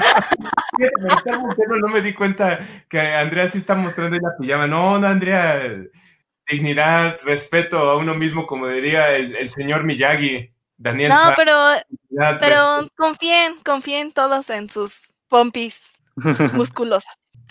Ok, bueno, y utilicen leggings. Ese es el resumen. Dice Vanessa, Metro Chabacano cuenta con cascadas. Fíjate, es una buena para quienes gustan de los, de los, este, pues de la adrenalina, ¿no? Las cascadas del Metro Chabacano. Y dice Vanessa Rojas, soy tu fan, Andrea. Ay, mira, oye. y acá también Andrea escribe lo mismo, soy tu fan, man. O sea, no, bueno. No, le pongo mi amada. Órale, no, bueno, pues está bien, está padre ahí. Tanto amor, ya si quieren eh, hagan un programa las dos, este, que se llame este Territorio Cultoreando y Chismeando. Eh, bueno, bueno. Dice Vanessa, quiero andar en pijama, soy tu fan, Andrea. Este, ¿Ya ven? lo que se entera uno aquí a estas horas de la noche. Bueno, oye, ya estamos sobre tiempo, no me di cuenta en qué momento con nueve, pero bueno, esperamos que les haya gustado este programa. Este programa platicamos de todo un poquito, este, fue musical, recitamos poesías como lo harían este, este Paco Stanley en algún momento y, y más recientemente este, gente en la política que también recita poesías. Este, platicamos del grupo Roxette, platicamos de Cher, platicamos de ABBA, del playlist para hacer tu, tu, este, tu soundtrack para, este, para el tiempo de cuarentena. Platicamos también del método STAR y de qué tenemos que tener cuidado para tus entrevistas. Si quieren todos estos temas, si los quieren ver, lo, dejamos aquí en el Facebook Live y lo dejamos en YouTube y lo van a encontrar en el Spotify para que puedan ver y adelantar y repetir en el número de veces lo que quieran escuchar de este programa, ¿no? Pero bueno, señor Donadonay, antes de que empiece a hablar con lo de Phil Barrera, ya se fue. Señor Donadonay, ¿cuáles son las redes sociales de tu frecuencia? Pues de esa no tiene redes, pero de la estación es este arroba acústica guion bajo en radio en Twitter, este, en Facebook, pues nos están viendo por aquí en acústica radio. Eh, también tenemos Instagram, acústica-radio. Eh, mis redes personales en Twitter y en Instagram estoy como arroba. Eh, María Alfaro, tus redes. uh, bueno, ahorita me pueden encontrar en Instagram como Andrea ama a los gatitos o Andrea Alfaro, así debe de salir. Y Facebook no tengo, eh, Twitter Está medio raro de encontrar, pero es como Andrea A 52 91 75 76. ¿Es así tal cual o? A ver, vamos Si no me equivoco, sí. Ahorita yo te lo dicto aquí de la red social Andrea A 54 91 75 76. Sí, me lo aprendí. Órale. No, bueno, pues ya ahí le cambiarte tu, tu, tu, usuario, si no te van a poner que eres este, cuenta falsa. Es que no se puede. Yo, yo nada más creé mi Twitter para ganarme unos boletos. Y yo dije, ah, sí, aceptar, aceptar, aceptar, aceptar. Y cuando intenté cambiar mi nombre de usuario ya no se pudo. yo, mmm, maldita sea. Se puede cambiar la cuenta, ¿no, Adonai? se puede. Nada más me deja cambiar mi nombre. Sí.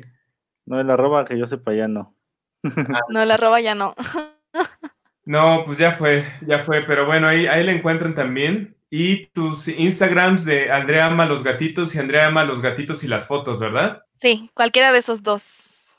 ¿Sigues participando en el concurso de fotos que nos habías invitado a, conocer? Ah, sí, pero no. califiqué, pero al final era de, tu premio son 175 euros, pero tienes que dar 150 euros tú y yo. Cámara, bye. ah. Órale, no, bueno, pues bueno, pero qué, qué bueno que, lo promocionaste de todas maneras. Sí, de, todos modos síganme porque, bueno, me dedico más a la foto análoga, entonces si les gustan las cositas viejitas, les puedo ayudar. Fíjate, la foto, la, la foto analógica tal vez es la más este, complicada de hacer y muy poca gente lo, lo, hace ahora, ¿no? Este, inclusive, bueno, Adonai, que también, Adonai, perdón, que se dedica a la fotografía, pues no sé si tú domines la foto análoga, yo creo que es más la digital, ¿no? Tu especialidad. Sí, es la digital, ya el revelado ya no me tocó.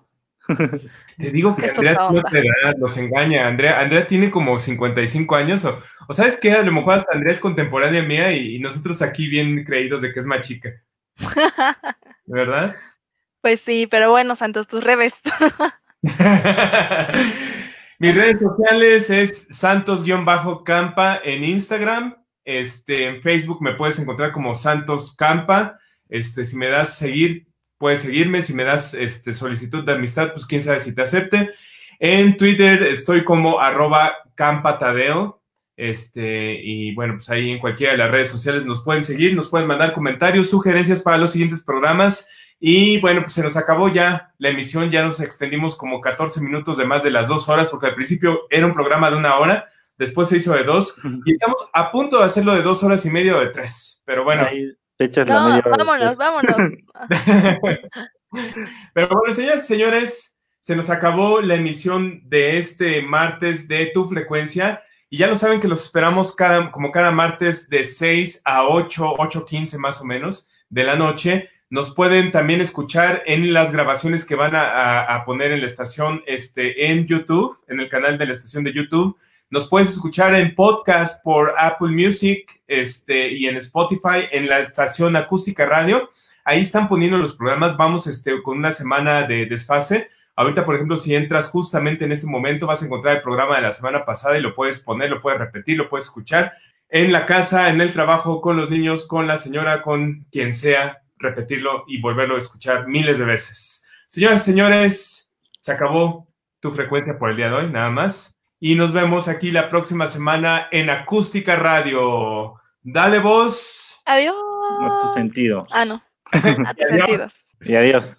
A tus cinco sentidos. No, a tus sentidos nada más. Bye, vámonos. Bye. Vámonos. Bye.